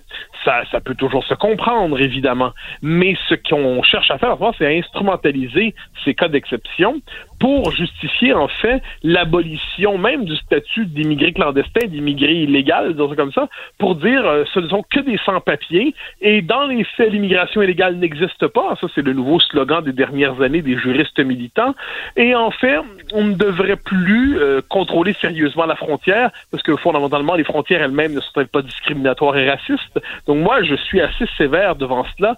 Autant je crois que il y a le droit d'asile existe véritablement, autant il a été instrumentalisé depuis plusieurs années pour le transformer en véritable filière migratoire, autant pour moi, il y a une chose qui est fondamentale, c'est que les gens qui sont passés, qui ont traversé illégalement la frontière, n'ont pas vocation à rester au Canada. Le chemin Roxham était une brèche euh, dans notre système frontalier. Bon, là, il y a un changement de statut à cause de, l'entente sur les pays, euh, les pays tiers sûrs, mais sur le fond des choses, c'est un chemin, une entrée illégale, et les gens qui entrent ici illégalement ne respectent pas les règles. Ils euh, utilisent souvent la rhétorique humanitaire pour justifier la traversée de la frontière. Moi, je considère que lorsqu'on veut entrer dans un pays, on le fait en respectant ses règles, on le fait en respectant le droit, et lorsqu'on ne le fait pas, on ne doit pas s'attendre ensuite à y rester en utilisant les arguments disponibles sur le marché des idées. En même temps, Mathieu, euh, partons de l'hypothèse, excluons l'hypothèse que, ben, je sais que c'est important pour toi, là, mais excluons l'hypothèse que le débat est instrumentalisé par une certaine gauche. Là où moi je, je suis sensible, c'est quand des humains, parce qu'on parle d'humains, hein, c'est pas juste des cas, euh, qui disent qu'ils sont ici depuis six ans et que jamais le gouvernement du Canada n'a traité leur demande. Moi, je pense que là, on a une responsabilité on peut pas faire traîner comme ça des dossiers sans penser que ça n'a pas des implications sur les individus, sur la famille et fort possiblement sur des enfants. Et, moi, ça, ça me préoccupe. Euh, je veux bien qu'on règle la question de Roxham, qu'on traite des illégaux, mais comment se fait-il que ça prend deux, quatre, six ans pour qu'on règle la question? Ben, il y a plusieurs éléments là-dedans. Premièrement, il y a le fait, est-ce que le système devrait être plus rapide? Oui, assurément. Ça, je pense que l'administration devrait être plus rapide et plus efficace. Deux, est-ce qu'il a été débordé, le système? Est-ce que l'administration a été débordée justement par euh, la multiplication des cas à Roxham par le fait que finalement c'était une véritable, véritable business de l'immigration illégale qui traversait la frontière. Oui, le système a été débordé là-dedans. Ensuite, est-ce que le fait d'avoir traversé illégalement la frontière il y a six ans, il y a cinq ans, il y a trois ans, il y a deux mois, rend la traversée moins illégale? Euh, non. Et, euh, et, de ce point de vue, autant je le dis, il y a des cas particuliers euh, qu'on est, on est toujours prêt à discuter. La, la, la loi demeure humaine dans la mesure où elle est capable de de, faire des situations d'exception. Mais si on décide de normaliser euh, la situation des illégaux, comme si finalement la traversée illégale du territoire n'était plus grave, comme s'il s'agissait d'un détail administratif de plus, euh, ce qui est soit en passant la thèse de ces des, milieux de, gauche radicale, il faut quand même le dire parce qu'ils sont au cœur de l'opération, euh, qui nous disent que la distinction entre immigrants illégaux et immigrants légaux n'existe pas, il n'y a que réguliers et irréguliers. Donc on cherche à biffer de manière orwellienne certaines réalités en manipulant les mots. Euh, ça, moi, j'embarque pas là-dedans. Donc, autant il y a des situations particulières, oui, on va les entendre. Autant il y a des cas d'exception, on va les entendre. Mais sinon, si nos sociétés ne sont plus capables de faire respecter minimalement leurs frontières, elles, engendrent des problèmes de plus en plus difficiles euh, à, résoudre. Et moi, sur ces questions-là, je ne veux pas qu'on manque d'humanité. Loin de là, je pense qu'on a mm. tous, euh, on est, on, j'en parle des mots, sont des, sont des personnes qui, qui, qui méritent considération mais une société ne peut tenir que si on respecte minimalement son système juridique, son système de frontières, sans quoi on crée, on crée des tensions, on provoque des tensions. Et de ce point de vue, voilà pourquoi je pense qu'on ne doit pas confondre des situations exceptionnelles, euh, les fameux anges gardiens dont parlait François Legault, et ensuite des gens qui n'ont pas respecté les règles. Ensuite, qu'ils cherchent à traverser à nouveau la frontière en respectant les règles, et on entendra euh, leur cas. Mais on ne peut pas accepter l'idée que la traversée légale de la frontière ne soit qu'une manière parmi d'autres d'entrer au Canada. Est-ce que tu penses que Justin Trudeau pourrait faire ça?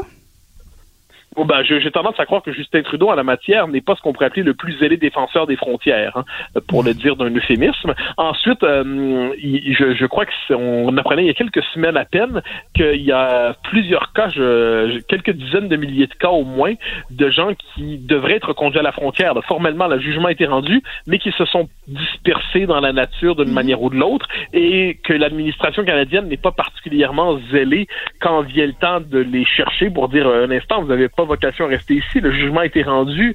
Euh, désolé. Euh, donc, je, je tendance à me méfier de l'État fédéral version Justin Trudeau, qui euh, confond, en fait, qui, qui est particulièrement sensible justement à cette espèce d'intimidation morale qui consiste à faire passer pour raciste et xénophobe le simple désir de faire euh, la volonté de faire respecter la loi. Et encore une fois, je le dis, euh, il ne s'agit pas de fantasmer sur euh, un monde étanche, un monde où chacun serait une fois pour toutes enfermé chez lui. C'est pas de ça dont on parle. On dit simplement qu'il faut un système de règles respectées pour que ces traversées de frontières soient justement dans l'ordre et dans le respect du droit, dans le respect de la loi.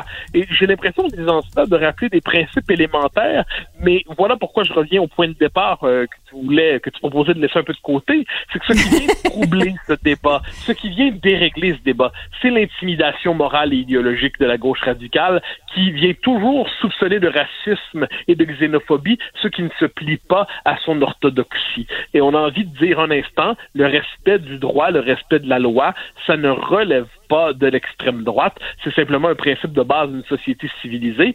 Ensuite, ensuite, est-ce qu'il y a des situations d'exception? Bien sûr, mais est-ce qu'on cherche en ce moment à instrumentaliser des exceptions pour justifier une régularisation massive des clandestins?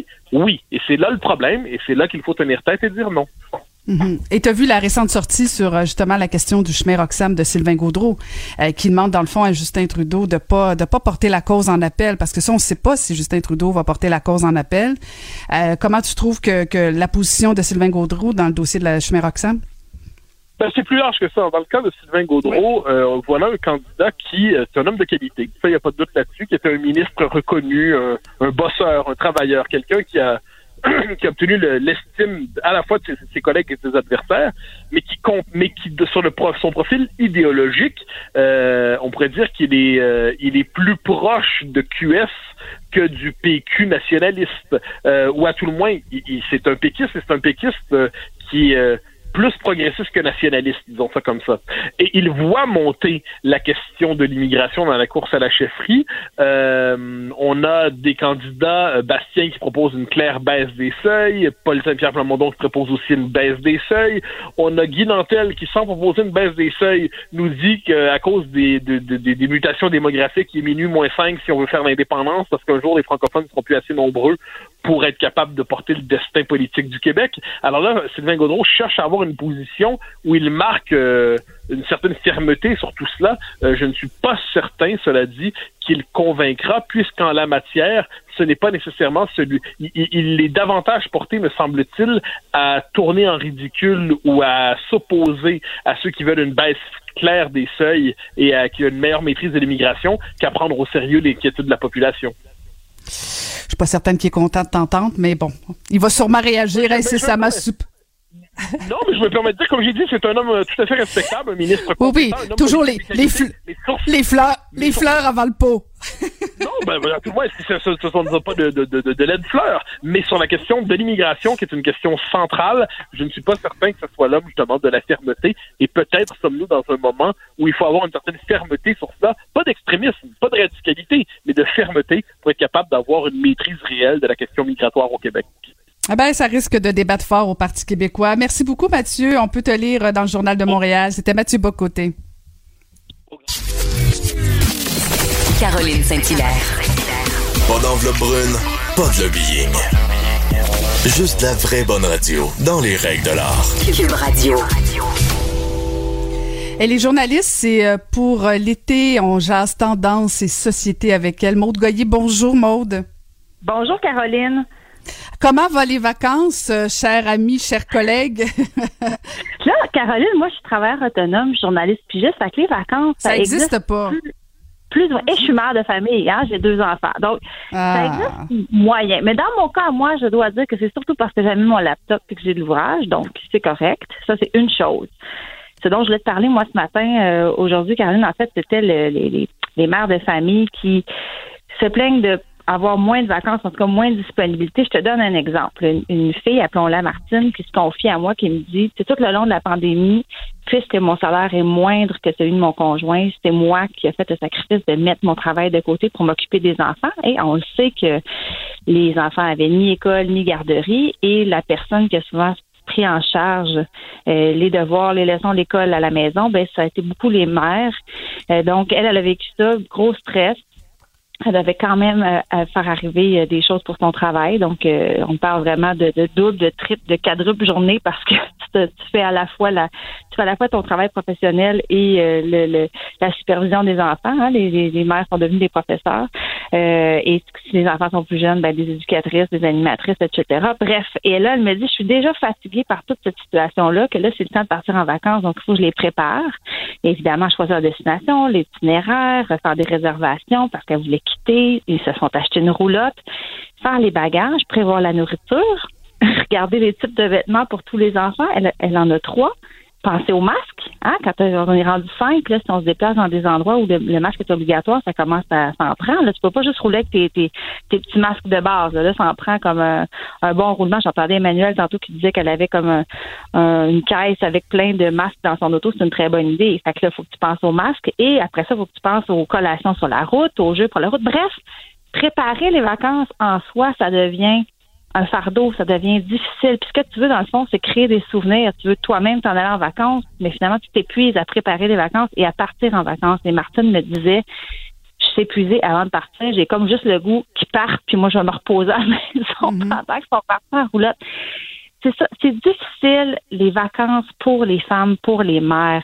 Il y a un article récent là, du Slate Magazine, c'est un magazine français qui est en ligne, qui disait que les femmes sont rarement tout à fait en vacances. Ça s'intitule comme ça super intéressant parce que ce que ça met en fait en lumière, c'est que souvent, ok, je, je, je ne veux pas généraliser parce que il y a des couples hétérosexuels avec des enfants, mettons, de moins de 12 ans où la répartition des tâches et de la fameuse charge mentale est bien répartie. Ok, tant mieux. Si il y a des personnes qui m'entendent en ce moment parler puis disent ben là, elle exagère, ben tant mieux si dans votre foyer ça se passe bien puis que c'est bien réparti, c'est génial.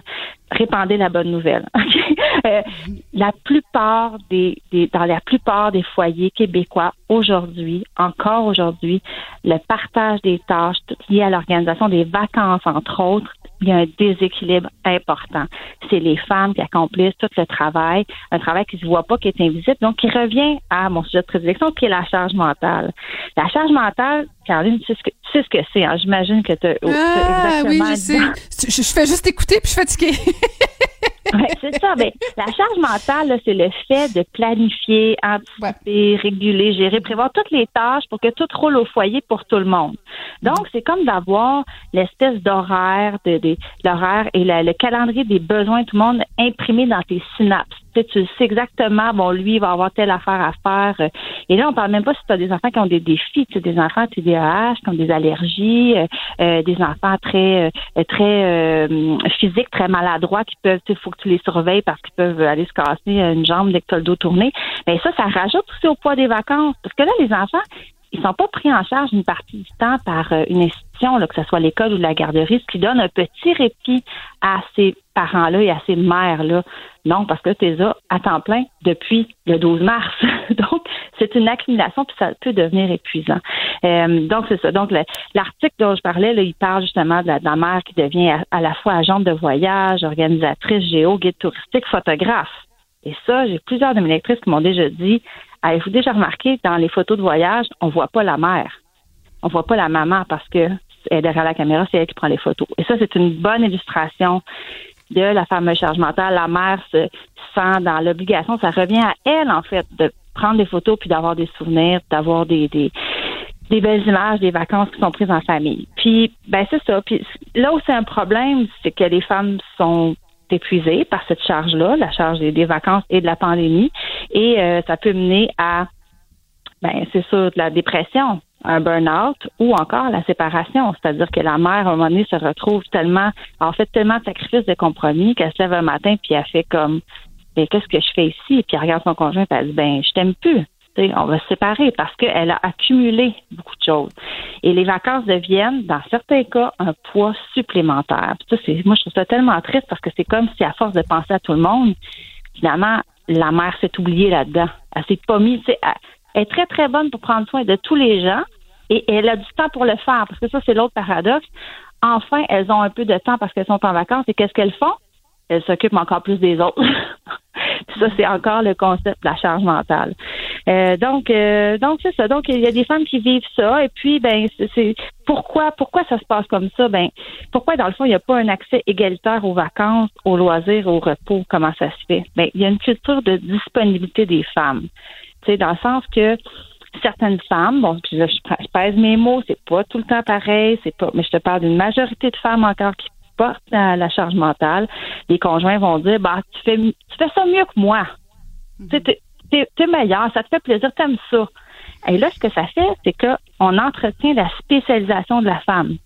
Parce que là, on le sait, plus on fait quelque chose, plus on devient bon. Donc, les mères peuvent se dire, ben, je vais le faire parce que je connais le site Internet, que je sais comment faire la réservation, que je suis habituée. Sauf qu'en faisant ça, ce qu'on fait, c'est qu'on maintient les inégalités. Puis, ben, c'est ça. mais Maude, Maud, je te pose une question parce que tu as raison, puis je, je, on en est tous conscients, conscientes, mais est-ce qu'on n'a pas une part de responsabilité personnelle de dire, on va se le dire là, des fois, en tout cas, je vais parler pour moi, je vais pas généraliser, euh, puis bon, j'espère que personne n'écoute chez nous là. Euh, J'ai tendance à justement à être une germaine. Je me dis si je le fais moi-même, ça va être mieux fait, ça va être plus vite que de dire bon ben fais le don ou quoi que ce soit. Est-ce qu'on n'a pas tendance à prendre le contrôle puis à pas lâcher prise justement de dire ben c'est pas grave si c'est mal fait, mais au moins on va partager la tâche. Ça, c'est la pire affaire, l'affaire que j'ai le plus entendre. Sais-tu pourquoi? je m'excuse. Franchement, sans vouloir. Parce que dans le fond, ce qu'il faut pas dire, c'est que c'est aux femmes à lâcher prise. Parce qu'on est encore en train de dire, c'est de ta faute, c'est à toi de changer. C'est de ta faute si ça se passe comme ça parce que tu n'es pas adéquate. Or, c'est pas ça. La première affaire dont on devrait parler quand on parle de changement mental, c'est l'implication des hommes et des enfants. C'est step up. Parce que si, Caroline, tu te sens comme ça, germaine, moi, j'ai ce mot-là. Mais en tout cas, mettons que tu te sens comme ça, puis tu trouves qu'il faut que tu lâches prise. Mais pourquoi tu fais ça? Parce que tu as l'impression qu'il faut que tu fasses ça. La pression, c'est pas que tu l'imagines, tu as la pression sur les épaules. On a ces, ces attentes-là envers toi. C'est ça la, la, différence. La nuance, elle est là. Tu sais, si, euh, moi, disons que je pars, mon conjoint est avec les enfants. Bon, il va faire les choses à sa façon. Merveilleux. Euh, il y a des choses, par contre, s'il les fait pas à temps, s'il les fait pas dans un certain ordre, ça arrivera pas. Il y a plein d'affaires pour lesquelles, peu importe dans l'ordre que tu le fais, que tu attendes, que tu le fasses pas tout de suite, que tu le fasses d'une autre façon, ça marche.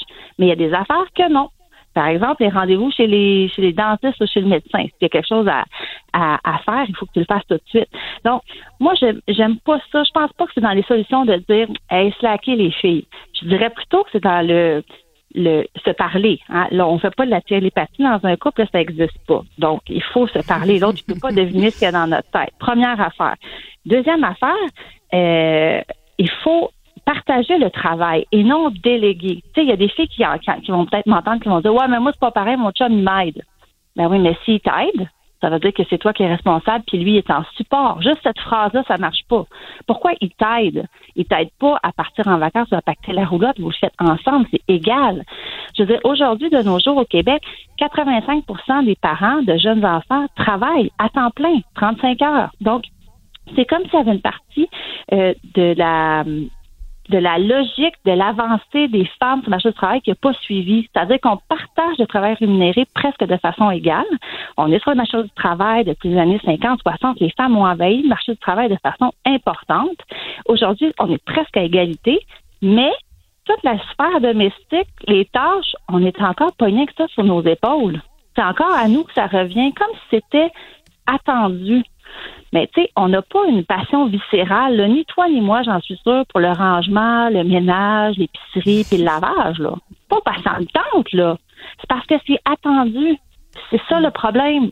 Donc, donc, je pense que dans les solutions, c'est de se parler pour pour partager le travail et non pas le déléguer. Parce que quand on délègue, Hein? On s'entend que si on délègue, ça veut dire qu'on reste comme responsable d'une partie de la tâche, puis on va surveiller son exécution. Mais là, tu l'as fait? Ben là, tu, le fais quand? Tu l'as pas oublié?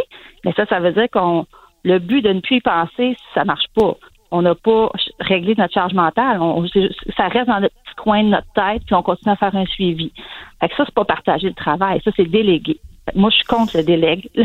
c'est pas déléguer qu'il faut, c'est partager. Et l'autre chose que je trouve intéressante, c'est d'impliquer les enfants il y avait une blogueuse qui avait dit, euh, une blogueuse américaine que j'aime beaucoup, euh, Constance Hall, qui avait dit nobody, nobody sits until everybody sits.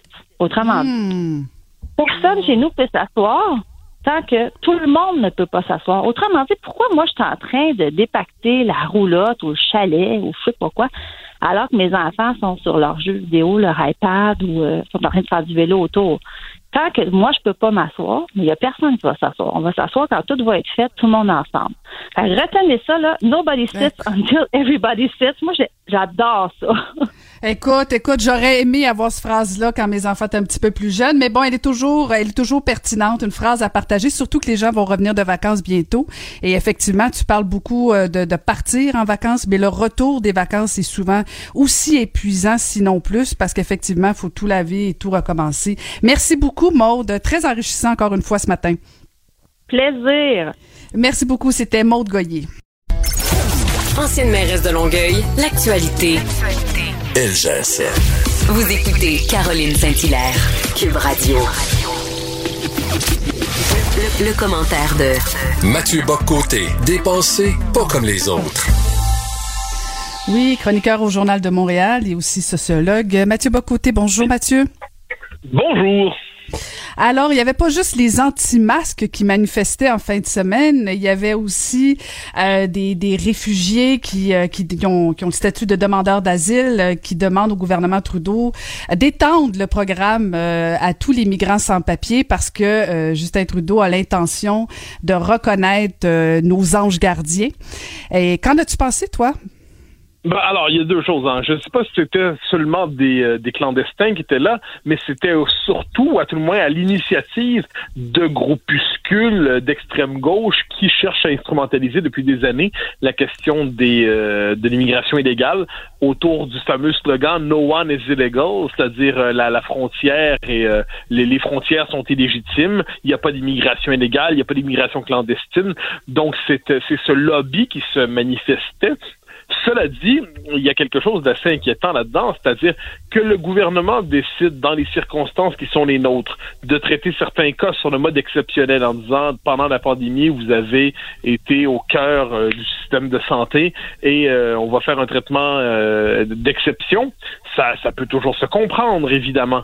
Mais ce qu'on cherche à faire, c'est à instrumentaliser ces cas d'exception pour justifier en fait l'abolition même du statut d'immigré clandestin, d'immigré illégal, disons comme ça, pour dire euh, ce ne sont que des sans-papiers et dans les faits l'immigration illégale n'existe pas. Ça c'est le nouveau slogan des dernières années des juristes militants. Et en fait, on ne devrait plus euh, contrôler sérieusement la frontière parce que fondamentalement les frontières elles-mêmes ne sont pas discriminatoires et racistes. Donc moi je suis assez sévère devant cela. Autant je crois que il y a le droit d'asile existe véritablement, autant il a été instrumentalisé depuis plusieurs années pour le transformer en véritable filière migratoire, autant pour moi, il y a une chose qui est fondamentale, c'est que les gens qui sont passés, qui ont traversé illégalement la frontière, n'ont pas vocation à rester au Canada. Le chemin Roxham était une brèche euh, dans notre système frontalier. Euh, bon, là, il y a un changement de statut à cause de, l'entente sur les pays, euh, les pays tiers sûrs, mais sur le fond des choses, c'est un chemin, une entrée illégale et les gens qui entrent ici illégalement ne respectent pas les règles. Ils euh, utilisent souvent la rhétorique humanitaire pour justifier la traversée de la frontière. Moi, je considère que lorsqu'on veut entrer dans un pays, on le fait en respectant ses règles, on le fait en respectant le droit et lorsqu'on ne le fait pas, on ne doit pas s'attendre ensuite à y rester en utilisant des arguments disponibles sur le marché des idées. En même temps, Mathieu, euh, partons de l'hypothèse, excluons l'hypothèse que, je sais que c'est important pour toi, là, mais excluons l'hypothèse que le débat est instrumentalisé par une certaine gauche. Là où moi je, je suis sensible, c'est quand des humains, parce qu'on parle d'humains, hein, c'est pas juste des cas, euh, qui disent qu'ils sont ici depuis six ans et que jamais le gouvernement du Canada n'a traité leurs demandes. Moi, je pense que là, on a une responsabilité on peut pas faire traîner comme ça des dossiers sans penser que ça n'a pas des implications sur les individus, sur la famille et fort possiblement sur des enfants. Et, moi, ça, ça me préoccupe. Euh, je veux bien qu'on règle la question de Roxham, qu'on traite des illégaux, mais comment se fait-il que ça prend deux, quatre, six ans pour qu'on règle la question? Ben, il y a plusieurs éléments là-dedans. Premièrement, il y a le fait, est-ce que le système devrait être plus rapide? Oui, assurément. ça, je pense que l'administration devrait être plus rapide et plus efficace. Deux, est-ce qu'il a été débordé, le système? Est-ce que l'administration a été débordée justement par euh, la multiplication des cas à Roxham par le fait que finalement c'était une véritable, véritable business de l'immigration illégale qui traversait la frontière. Oui, le système a été débordé là-dedans. Ensuite, est-ce que le fait d'avoir traversé illégalement la frontière il y a six ans, il y a cinq ans, il y a trois ans, il y a deux mois, rend la traversée moins illégale? Euh, non. Et, euh, et, de ce point de vue, autant je le dis, il y a des cas particuliers euh, qu'on est, on est toujours prêt à discuter. La, la, la loi demeure humaine dans la mesure où elle est capable de, de faire des situations d'exception. Mais si on décide de normaliser euh, la situation des illégaux, comme si finalement la traversée illégale du territoire n'était plus grave, comme s'il s'agissait d'un détail administratif de plus, euh, ce qui est soit en passant la thèse de ces des, milieux de, gauche radicale, il faut quand même le dire parce qu'ils sont au cœur de l'opération, euh, qui nous disent que la distinction entre immigrants illégaux et immigrants légaux n'existe pas, il n'y a que réguliers et irréguliers. Donc on cherche à biffer de manière orwellienne certaines réalités en manipulant les mots. Euh, ça, moi, j'embarque pas là-dedans. Donc, autant il y a des situations particulières, oui, on va les entendre. Autant il y a des cas d'exception, on va les entendre. Mais sinon, si nos sociétés ne sont plus capables de faire respecter minimalement leurs frontières, elles, elles engendrent des problèmes de plus en plus difficiles euh, à, résoudre. Et moi, sur ces questions-là, je ne veux pas qu'on manque d'humanité. Loin de là, je pense qu'on a mm. tous, euh, on est, on, j'en parle des mots, sont des, sont des personnes qui, qui, qui méritent considération mais une société ne peut tenir que si on respecte minimalement son système juridique, son système de frontières, sans quoi on crée, des tensions, on provoque des tensions. Et de ce point de vue, voilà pourquoi je pense qu'on ne doit pas confondre des situations exceptionnelles, euh, les fameux anges gardiens dont parlait François Legault, et ensuite des gens qui n'ont pas respecté les règles. Ensuite, qu'ils cherchent à traverser à nouveau la frontière en respectant les règles et on entendra euh, leur cas. Mais on ne peut pas accepter l'idée que la traversée légale de la frontière ne soit qu'une manière parmi d'autres d'entrer au Canada. Est-ce que tu penses que Justin Trudeau pourrait faire ça? Bon, ben, j'ai tendance à croire que Justin Trudeau, en la matière, n'est pas ce qu'on pourrait appeler le plus zélé défenseur des frontières, hein, pour le dire d'un euphémisme. Ensuite, euh, je, je, crois qu'on apprenait il y a quelques semaines à peine qu'il y a plusieurs cas, je, quelques dizaines de milliers de cas au moins, de gens qui devraient être conduits à la frontière. Formellement, le jugement a été rendu, mais qui se sont dispersés dans la nature d'une manière ou de l'autre, et que l'administration canadienne n'est pas particulièrement zélée quand vient le temps de les chercher pour dire un instant, vous n'avez pas vocation à rester ici. Le jugement a été rendu. Euh, désolé. Euh, donc, je, je tendance à me méfier de l'État fédéral version Justin Trudeau qui euh, confond, en fait, qui, qui est particulièrement sensible justement à cette espèce d'intimidation morale consiste à faire passer pour raciste et xénophobe le simple désir de faire euh, la volonté de faire respecter la loi. Et encore une fois, je le dis, euh, il ne s'agit pas de fantasmer sur euh, un monde étanche, un monde où chacun serait une fois pour toutes enfermé chez lui. C'est pas de ça dont on parle. On dit simplement qu'il faut un système de règles respectées pour que ces traversées de frontières soient justement dans l'ordre et dans le respect du droit, dans le respect de la loi. Et j'ai l'impression, disant cela, de rappeler des principes élémentaires, mais voilà pourquoi je reviens au point de départ euh, que tu voulais, que tu proposais de laisser un peu de côté, c'est que ce qui vient troubler ce débat, ce qui vient dérégler ce débat, c'est l'intimidation morale et idéologique de la gauche radicale qui vient toujours soupçonner de racisme et de xénophobie ceux qui ne se plient pas à son orthodoxie. Et on a envie de dire un instant, le respect du droit, le respect de la loi, ça ne relève pas de l'extrême droite, c'est simplement un principe de base d'une société civilisée. Ensuite, ensuite, est-ce qu'il y a des situations d'exception? Bien sûr, mais est-ce qu'on cherche en ce moment à instrumentaliser les exceptions pour justifier une régularisation massive des clandestins? Oui, et c'est là le problème, et c'est là qu'il faut tenir tête et dire non. Mhm. Et tu as vu la récente sortie sur euh, justement la question du chemin Roxham de Sylvain Gaudreau, euh, qui demande dans le fond à Justin Trudeau de pas de pas porter la cause en appel, parce que ça on ne sait pas si Justin Trudeau va porter la cause en appel. Euh, comment tu trouves que, que la position de Sylvain Gaudreau dans le dossier de la chemin Roxham? Ben, c'est plus large que ça. Dans le cas de Sylvain Gaudreau, voilà un candidat qui est un homme de qualité. Ça, il n'y a pas de doute là-dessus, qui est un ministre reconnu, un bosseur, un travailleur, quelqu'un qui a qui a obtenu l'estime à la fois de ses, collègues et de ses adversaires, mais qui compte, mais qui de, sur le son profil idéologique, euh, on pourrait dire qu'il est euh, il est plus proche de QS que du PQ nationaliste, euh, ou à tout le moins, c'est un péquiste, c'est un péquiste qui plus progressiste que nationaliste, disons ça comme ça. Et il voit monter la question de l'immigration dans la course à la chefferie. Euh, on a des candidats, euh, Bastien qui propose une claire baisse des seuils, Paul Saint-Pierre Plamondon qui propose aussi une baisse des seuils. On a Guy Nantel qui, sans proposer une baisse des seuils, nous dit qu'à cause des, mutations démographiques, il est minuit moins 5 si on veut faire l'indépendance, parce qu'un jour les francophones ne seront plus assez nombreux pour être capable de porter le destin politique du Québec. Alors là, Sylvain Gaudreau cherche à avoir une position où il marque euh, une certaine fermeté sur tout cela. Euh, je ne suis pas certain, cela dit, qu'il convaincra, puisqu'en la matière, ce n'est pas nécessairement celui. Il, est davantage porté, me semble-t-il, à tourner en ridicule ou à s'opposer à ceux qui veulent une baisse claire des seuils et à qui une meilleure maîtrise de l'immigration qu'à prendre au sérieux l'inquiétude de la population. Je suis pas certaine qu'il est content de t'entendre, mais bon, il va sûrement réagir incessamment. Non, mais je me permets de dire, comme j'ai dit, c'est un homme euh, tout à fait respectable, un ministre Oui, oui, toujours les, les, les, fleurs, les, fleurs avant le pot. non, ben, ben tout le moins, ce ne sont pas de, de, de, de laide fleurs, mais sur la question de l'immigration, qui est une question centrale, je ne suis pas certain que ce soit l'homme, justement, de la fermeté, et peut-être sommes-nous dans un moment où il faut avoir une certaine fermeté sur ça, pas d'extrémisme, pas de radicalité, mais de fermeté pour être capable d'avoir une maîtrise réelle de la question migratoire au Québec. Ah ben, ça risque de débattre fort au Parti québécois. Merci beaucoup, Mathieu. On peut te lire dans le Journal de Montréal. C'était Mathieu Bocoté. Caroline Saint-Hilaire. Pas d'enveloppe brune, pas de lobbying. Juste la vraie bonne radio, dans les règles de l'art. Cube Radio.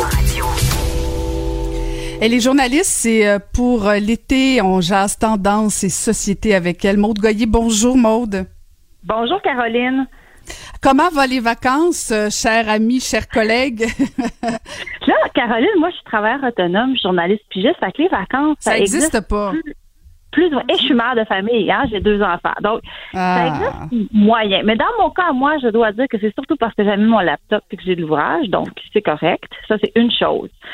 Ce dont je voulais te parler, moi, ce matin, euh, aujourd'hui, Caroline, en fait, c'était les, les, les mères de famille qui se plaignent de avoir moins de vacances, en tout cas moins de disponibilité. Je te donne un exemple. Une, fille, appelons-la Martine, qui se confie à moi, qui me dit, c'est tout le long de la pandémie, puisque mon salaire est moindre que celui de mon conjoint, c'était moi qui ai fait le sacrifice de mettre mon travail de côté pour m'occuper des enfants. Et on le sait que les enfants avaient ni école ni garderie et la personne qui a souvent pris en charge euh, les devoirs, les leçons de l'école à la maison, ben ça a été beaucoup les mères.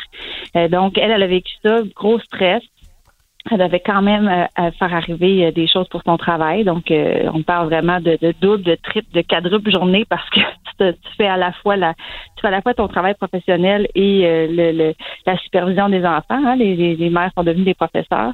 et si les enfants sont plus jeunes, ben, des éducatrices, des animatrices, etc. Bref. Et là, elle me dit, je suis déjà fatiguée par toute cette situation-là, que là, c'est le temps de partir en vacances, donc il faut que je les prépare. évidemment, choisir la destination, l'itinéraire, faire des réservations parce qu'elle voulait quitter, ils se sont achetés une roulotte, faire les bagages, prévoir la nourriture, regarder les types de vêtements pour tous les enfants. Elle en a trois penser au masque. Hein? Quand on est rendu là, si on se déplace dans des endroits où le, masque est obligatoire, ça commence à s'en prendre. Là, tu peux pas juste rouler avec tes, tes, petits masques de base. Là, ça en prend comme un, bon roulement. J'entendais Emmanuel tantôt qui disait qu'elle avait comme une caisse avec plein de masques dans son auto. C'est une très bonne idée. Fait que là, faut que tu penses au masque. Et après ça, faut que tu penses aux collations sur la route, aux jeux pour la route. Bref, préparer les vacances en soi, ça devient un fardeau, ça devient difficile. Puis ce que tu veux, dans le fond, c'est créer des souvenirs. Tu veux toi-même t'en aller en vacances, mais finalement, tu t'épuises à préparer les vacances et à partir en vacances. Et Martine me disait, je suis épuisée avant de partir. J'ai comme juste le goût qu'ils partent, puis moi, je vais me reposer à la maison mm -hmm. pendant qu'ils sont partis en roulotte. C'est ça, c'est difficile, les vacances pour les femmes, pour les mères. Il y a un article récent là, du Slate Magazine, c'est un magazine français qui est en ligne, qui disait que les femmes sont rarement tout à fait en vacances. Ça s'intitule comme ça. Super intéressant parce que ce que ça met en fait en lumière, c'est que souvent, ok, je, je, je ne veux pas généraliser parce que il y a des couples hétérosexuels avec des enfants, mettons, de moins de 12 ans où la répartition des tâches et de la fameuse charge mentale est bien répartie. Ok, tant mieux. Si il y a des personnes qui m'entendent en ce moment parler puis disent ben là, elle exagère, ben tant mieux si dans votre foyer ça se passe bien puis que c'est bien réparti, c'est génial. Répandez la bonne nouvelle. Euh, la plupart des, des, dans la plupart des foyers québécois aujourd'hui, encore aujourd'hui, le partage des tâches liées à l'organisation des vacances, entre autres, il y a un déséquilibre important. C'est les femmes qui accomplissent tout le travail, un travail qui se voit pas, qui est invisible, donc qui revient à mon sujet de prédilection, qui est la charge mentale. La charge mentale, Caroline, tu sais ce que, tu sais ce que c'est. Hein? J'imagine que tu ah, oui, je sais. Je, je, fais juste écouter puis je suis fatiguée. ouais, c'est ça. Mais la charge mentale, c'est le fait de planifier, anticiper, réguler, gérer, prévoir toutes les tâches pour que tout roule au foyer pour tout le monde. Donc, c'est comme d'avoir l'espèce d'horaire, de, de l'horaire et le calendrier des besoins de tout le monde imprimé dans tes synapses tu sais exactement, bon, lui, il va avoir telle affaire à faire. Et là, on parle même pas si tu as des enfants qui ont des défis, tu des enfants TDAH, qui ont des allergies, euh, euh, des enfants très euh, très physiques, très maladroits, qui peuvent, il faut que tu les surveilles parce qu'ils peuvent aller se casser une jambe dès que tu as le dos tourné. Mais ça, ça rajoute aussi au poids des vacances. Parce que là, les enfants, ils sont pas pris en charge une partie du temps par euh, une institution, là, que ce soit l'école ou la garderie, ce qui donne un petit répit à ces parents-là et à ces mères-là. Non, parce que tu là à temps plein depuis le 12 mars. donc, c'est une accumulation, puis ça peut devenir épuisant. Euh, donc, c'est ça. Donc, l'article dont je parlais, là, il parle justement de la, mère qui devient à, à la fois agente de voyage, organisatrice, géo, guide touristique, photographe. Et ça, j'ai plusieurs de mes lectrices qui m'ont déjà dit Avez-vous déjà remarqué dans les photos de voyage, on voit pas la mère? On voit pas la maman parce que elle est derrière la caméra, c'est elle qui prend les photos. Et ça, c'est une bonne illustration de la fameuse charge mentale. La mère se sent dans l'obligation, ça revient à elle, en fait, de prendre des photos puis d'avoir des souvenirs, d'avoir des, des, des belles images des vacances qui sont prises en famille. Puis, ben c'est ça. Puis là où c'est un problème, c'est que les femmes sont épuisé par cette charge-là, la charge des, vacances et de la pandémie, et euh, ça peut mener à, ben, c'est sûr, de la dépression, un burn-out ou encore la séparation, c'est-à-dire que la mère, à un moment donné, se retrouve tellement, en fait, tellement de sacrifices, de compromis qu'elle se lève un matin puis elle fait comme, mais qu'est-ce que je fais ici? Puis elle regarde son conjoint et elle dit, ben, je t'aime plus on va se séparer parce qu'elle a accumulé beaucoup de choses. Et les vacances deviennent, dans certains cas, un poids supplémentaire. Ça, moi, je trouve ça tellement triste parce que c'est comme si, à force de penser à tout le monde, finalement, la mère s'est oubliée là-dedans. Elle s'est pas mise. Elle est très, très bonne pour prendre soin de tous les gens et elle a du temps pour le faire parce que ça, c'est l'autre paradoxe. Enfin, elles ont un peu de temps parce qu'elles sont en vacances et qu'est-ce qu'elles font? Elles s'occupent encore plus des autres. ça, c'est encore le concept de la charge mentale. Euh, donc, euh, donc c'est ça. Donc, il y a des femmes qui vivent ça. Et puis, ben, c'est pourquoi, pourquoi ça se passe comme ça? Ben, pourquoi dans le fond il n'y a pas un accès égalitaire aux vacances, aux loisirs, au repos? Comment ça se fait? Ben, il y a une culture de disponibilité des femmes. Tu sais, dans le sens que certaines femmes, bon, puis là, je, pèse mes mots, c'est pas tout le temps pareil, c'est pas, mais je te parle d'une majorité de femmes encore qui portent la, charge mentale. Les conjoints vont dire, bah, tu fais, tu fais ça mieux que moi. Mm t'es meilleur, ça te fait plaisir, t'aimes ça. Et là, ce que ça fait, c'est qu'on entretient la spécialisation de la femme. Parce que là, on le sait, plus on fait quelque chose, plus on devient bon. Donc, les mères peuvent se dire, ben, je vais le faire parce que je connais le site Internet, que je sais comment faire la réservation, que je suis habituée. Sauf qu'en faisant ça, ce qu'on fait, c'est qu'on maintient les inégalités. Puis, ben, c'est ça. mais Maude, Maud, je te pose une question parce que tu as raison, puis je, je, on en est tous conscients, conscientes, mais est-ce qu'on n'a pas une part de responsabilité personnelle de dire, on va se le dire là, des fois, en tout cas, je vais parler pour moi, je vais pas généraliser, euh, puis bon, j'espère que personne n'écoute chez nous là. Euh, J'ai tendance à justement à être une germaine. Je me dis si je le fais moi-même, ça va être mieux fait, ça va être plus vite que de dire bon ben fais le don ou quoi que ce soit. Est-ce qu'on n'a pas tendance à prendre le contrôle puis à pas lâcher prise justement de dire ben c'est pas grave si c'est mal fait, mais au moins on va partager la tâche. Ça c'est la pire affaire, l'affaire que j'ai le plus entendre. Sais-tu pourquoi? Je m'excuse. Franchement, sans vouloir, parce que dans le fond, ce qu'il faut pas dire, c'est que c'est aux femmes à lâcher prise, parce qu'on est encore en train de dire C'est de ta faute, c'est à toi de changer. C'est de ta faute si ça se passe comme ça parce que tu n'es pas adéquate. Or, c'est pas ça. La première affaire dont on devrait parler quand on parle de changement mental, c'est l'implication des hommes et des enfants. C'est step up. Parce que si, Caroline, tu te sens comme ça, germaine, moi, j'ai ce mot-là. Mais en tout cas, mettons que tu te sens comme ça puis tu trouves qu'il faut que tu lâches prise. Mais pourquoi tu fais ça? Parce que tu as l'impression qu'il faut que tu fasses ça. La pression, c'est pas que tu l'imagines, tu as la pression sur les épaules. On a ces, ces attentes-là envers toi. C'est ça la, différence. La nuance, elle est là. Tu sais, si euh, moi, disons que je pars, mon conjoint est avec les enfants. Bon, il va faire les choses de sa façon. Merveilleux. Euh, il y a des choses, par contre, s'il les fait pas à temps, s'il les fait pas dans un certain ordre, ça arrivera pas. Il y a plein d'affaires pour lesquelles, peu importe dans l'ordre que tu le fais, que tu attendes, que tu le fasses pas tout de suite, que tu le fasses d'une autre façon, ça marche. Mais il y a des affaires que non. Par exemple, les rendez-vous chez les chez les dentistes ou chez le médecin. S'il y a quelque chose à, à, faire, il faut que tu le fasses tout de suite. Donc, moi, j'aime pas ça. Je pense pas que c'est dans les solutions de dire hey, slacker les filles. Je dirais plutôt que c'est dans le le se parler. Hein. Là, on fait pas de la télépathie dans un couple, ça n'existe pas. Donc, il faut se parler. L'autre, tu peux pas deviner ce qu'il y a dans notre tête. Première affaire. Deuxième affaire, euh, il faut partager le travail et non déléguer. Tu sais, il y a des filles qui, vont peut-être m'entendre qui vont dire Ouais, mais moi, c'est pas pareil, mon chum, il m'aide. Ben oui, mais s'il t'aide, ça veut dire que c'est toi qui es responsable, puis lui est en support. Juste cette phrase-là, ça marche pas. Pourquoi il t'aide? Il t'aide pas à partir en vacances ou à pacter la roulotte, vous le faites ensemble, c'est égal. Je veux dire, aujourd'hui, de nos jours au Québec, 85% des parents de jeunes enfants travaillent à temps plein, 35 heures. Donc, c'est comme s'il y avait une partie euh, de la de la logique de l'avancée des femmes sur le marché du travail qui n'a pas suivi. C'est-à-dire qu'on partage le travail rémunéré presque de façon égale. On est sur le marché du travail depuis les années 50, 60. Les femmes ont envahi le marché du travail de façon importante.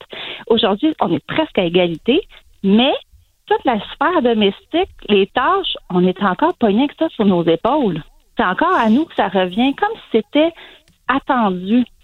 Mais tu sais, on n'a pas une passion viscérale, ni toi ni moi, j'en suis sûre, pour le rangement, le ménage, l'épicerie puis le lavage. Là. Pas tente, là. C'est parce que c'est attendu. C'est ça le problème. Donc, donc, je pense que dans les solutions, c'est de se parler pour pour partager le travail et non pas le déléguer. Parce que quand on délègue, Hein, on s'entend que si on délègue, ça veut dire qu'on reste comme responsable d'une partie de la tâche, puis on va surveiller son exécution. Mais là, tu l'as fait? Ben là, tu le fais quand? Tu l'as pas oublié? Mais ça, ça veut dire qu'on le but de ne plus y penser, ça marche pas. On n'a pas réglé notre charge mentale. ça reste dans le petit coin de notre tête, puis on continue à faire un suivi. Fait que ça, c'est pas partager le travail. Ça, c'est déléguer. Moi, je suis contre le délègue. c'est pas déléguer qu'il faut, c'est partager.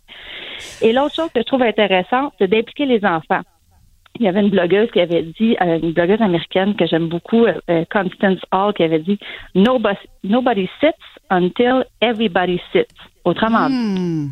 personne chez nous peut s'asseoir tant que tout le monde ne peut pas s'asseoir. Autrement dit, pourquoi moi je suis en train de dépacter la roulotte ou le chalet ou je sais pas quoi, alors que mes enfants sont sur leur jeu vidéo, leur iPad ou sont en train de faire du vélo autour tant que moi, je peux pas m'asseoir, mais il y a personne qui va s'asseoir. On va s'asseoir quand tout va être fait, tout le monde ensemble. retenez ça, là. Nobody sits until everybody sits. Moi, j'adore ça.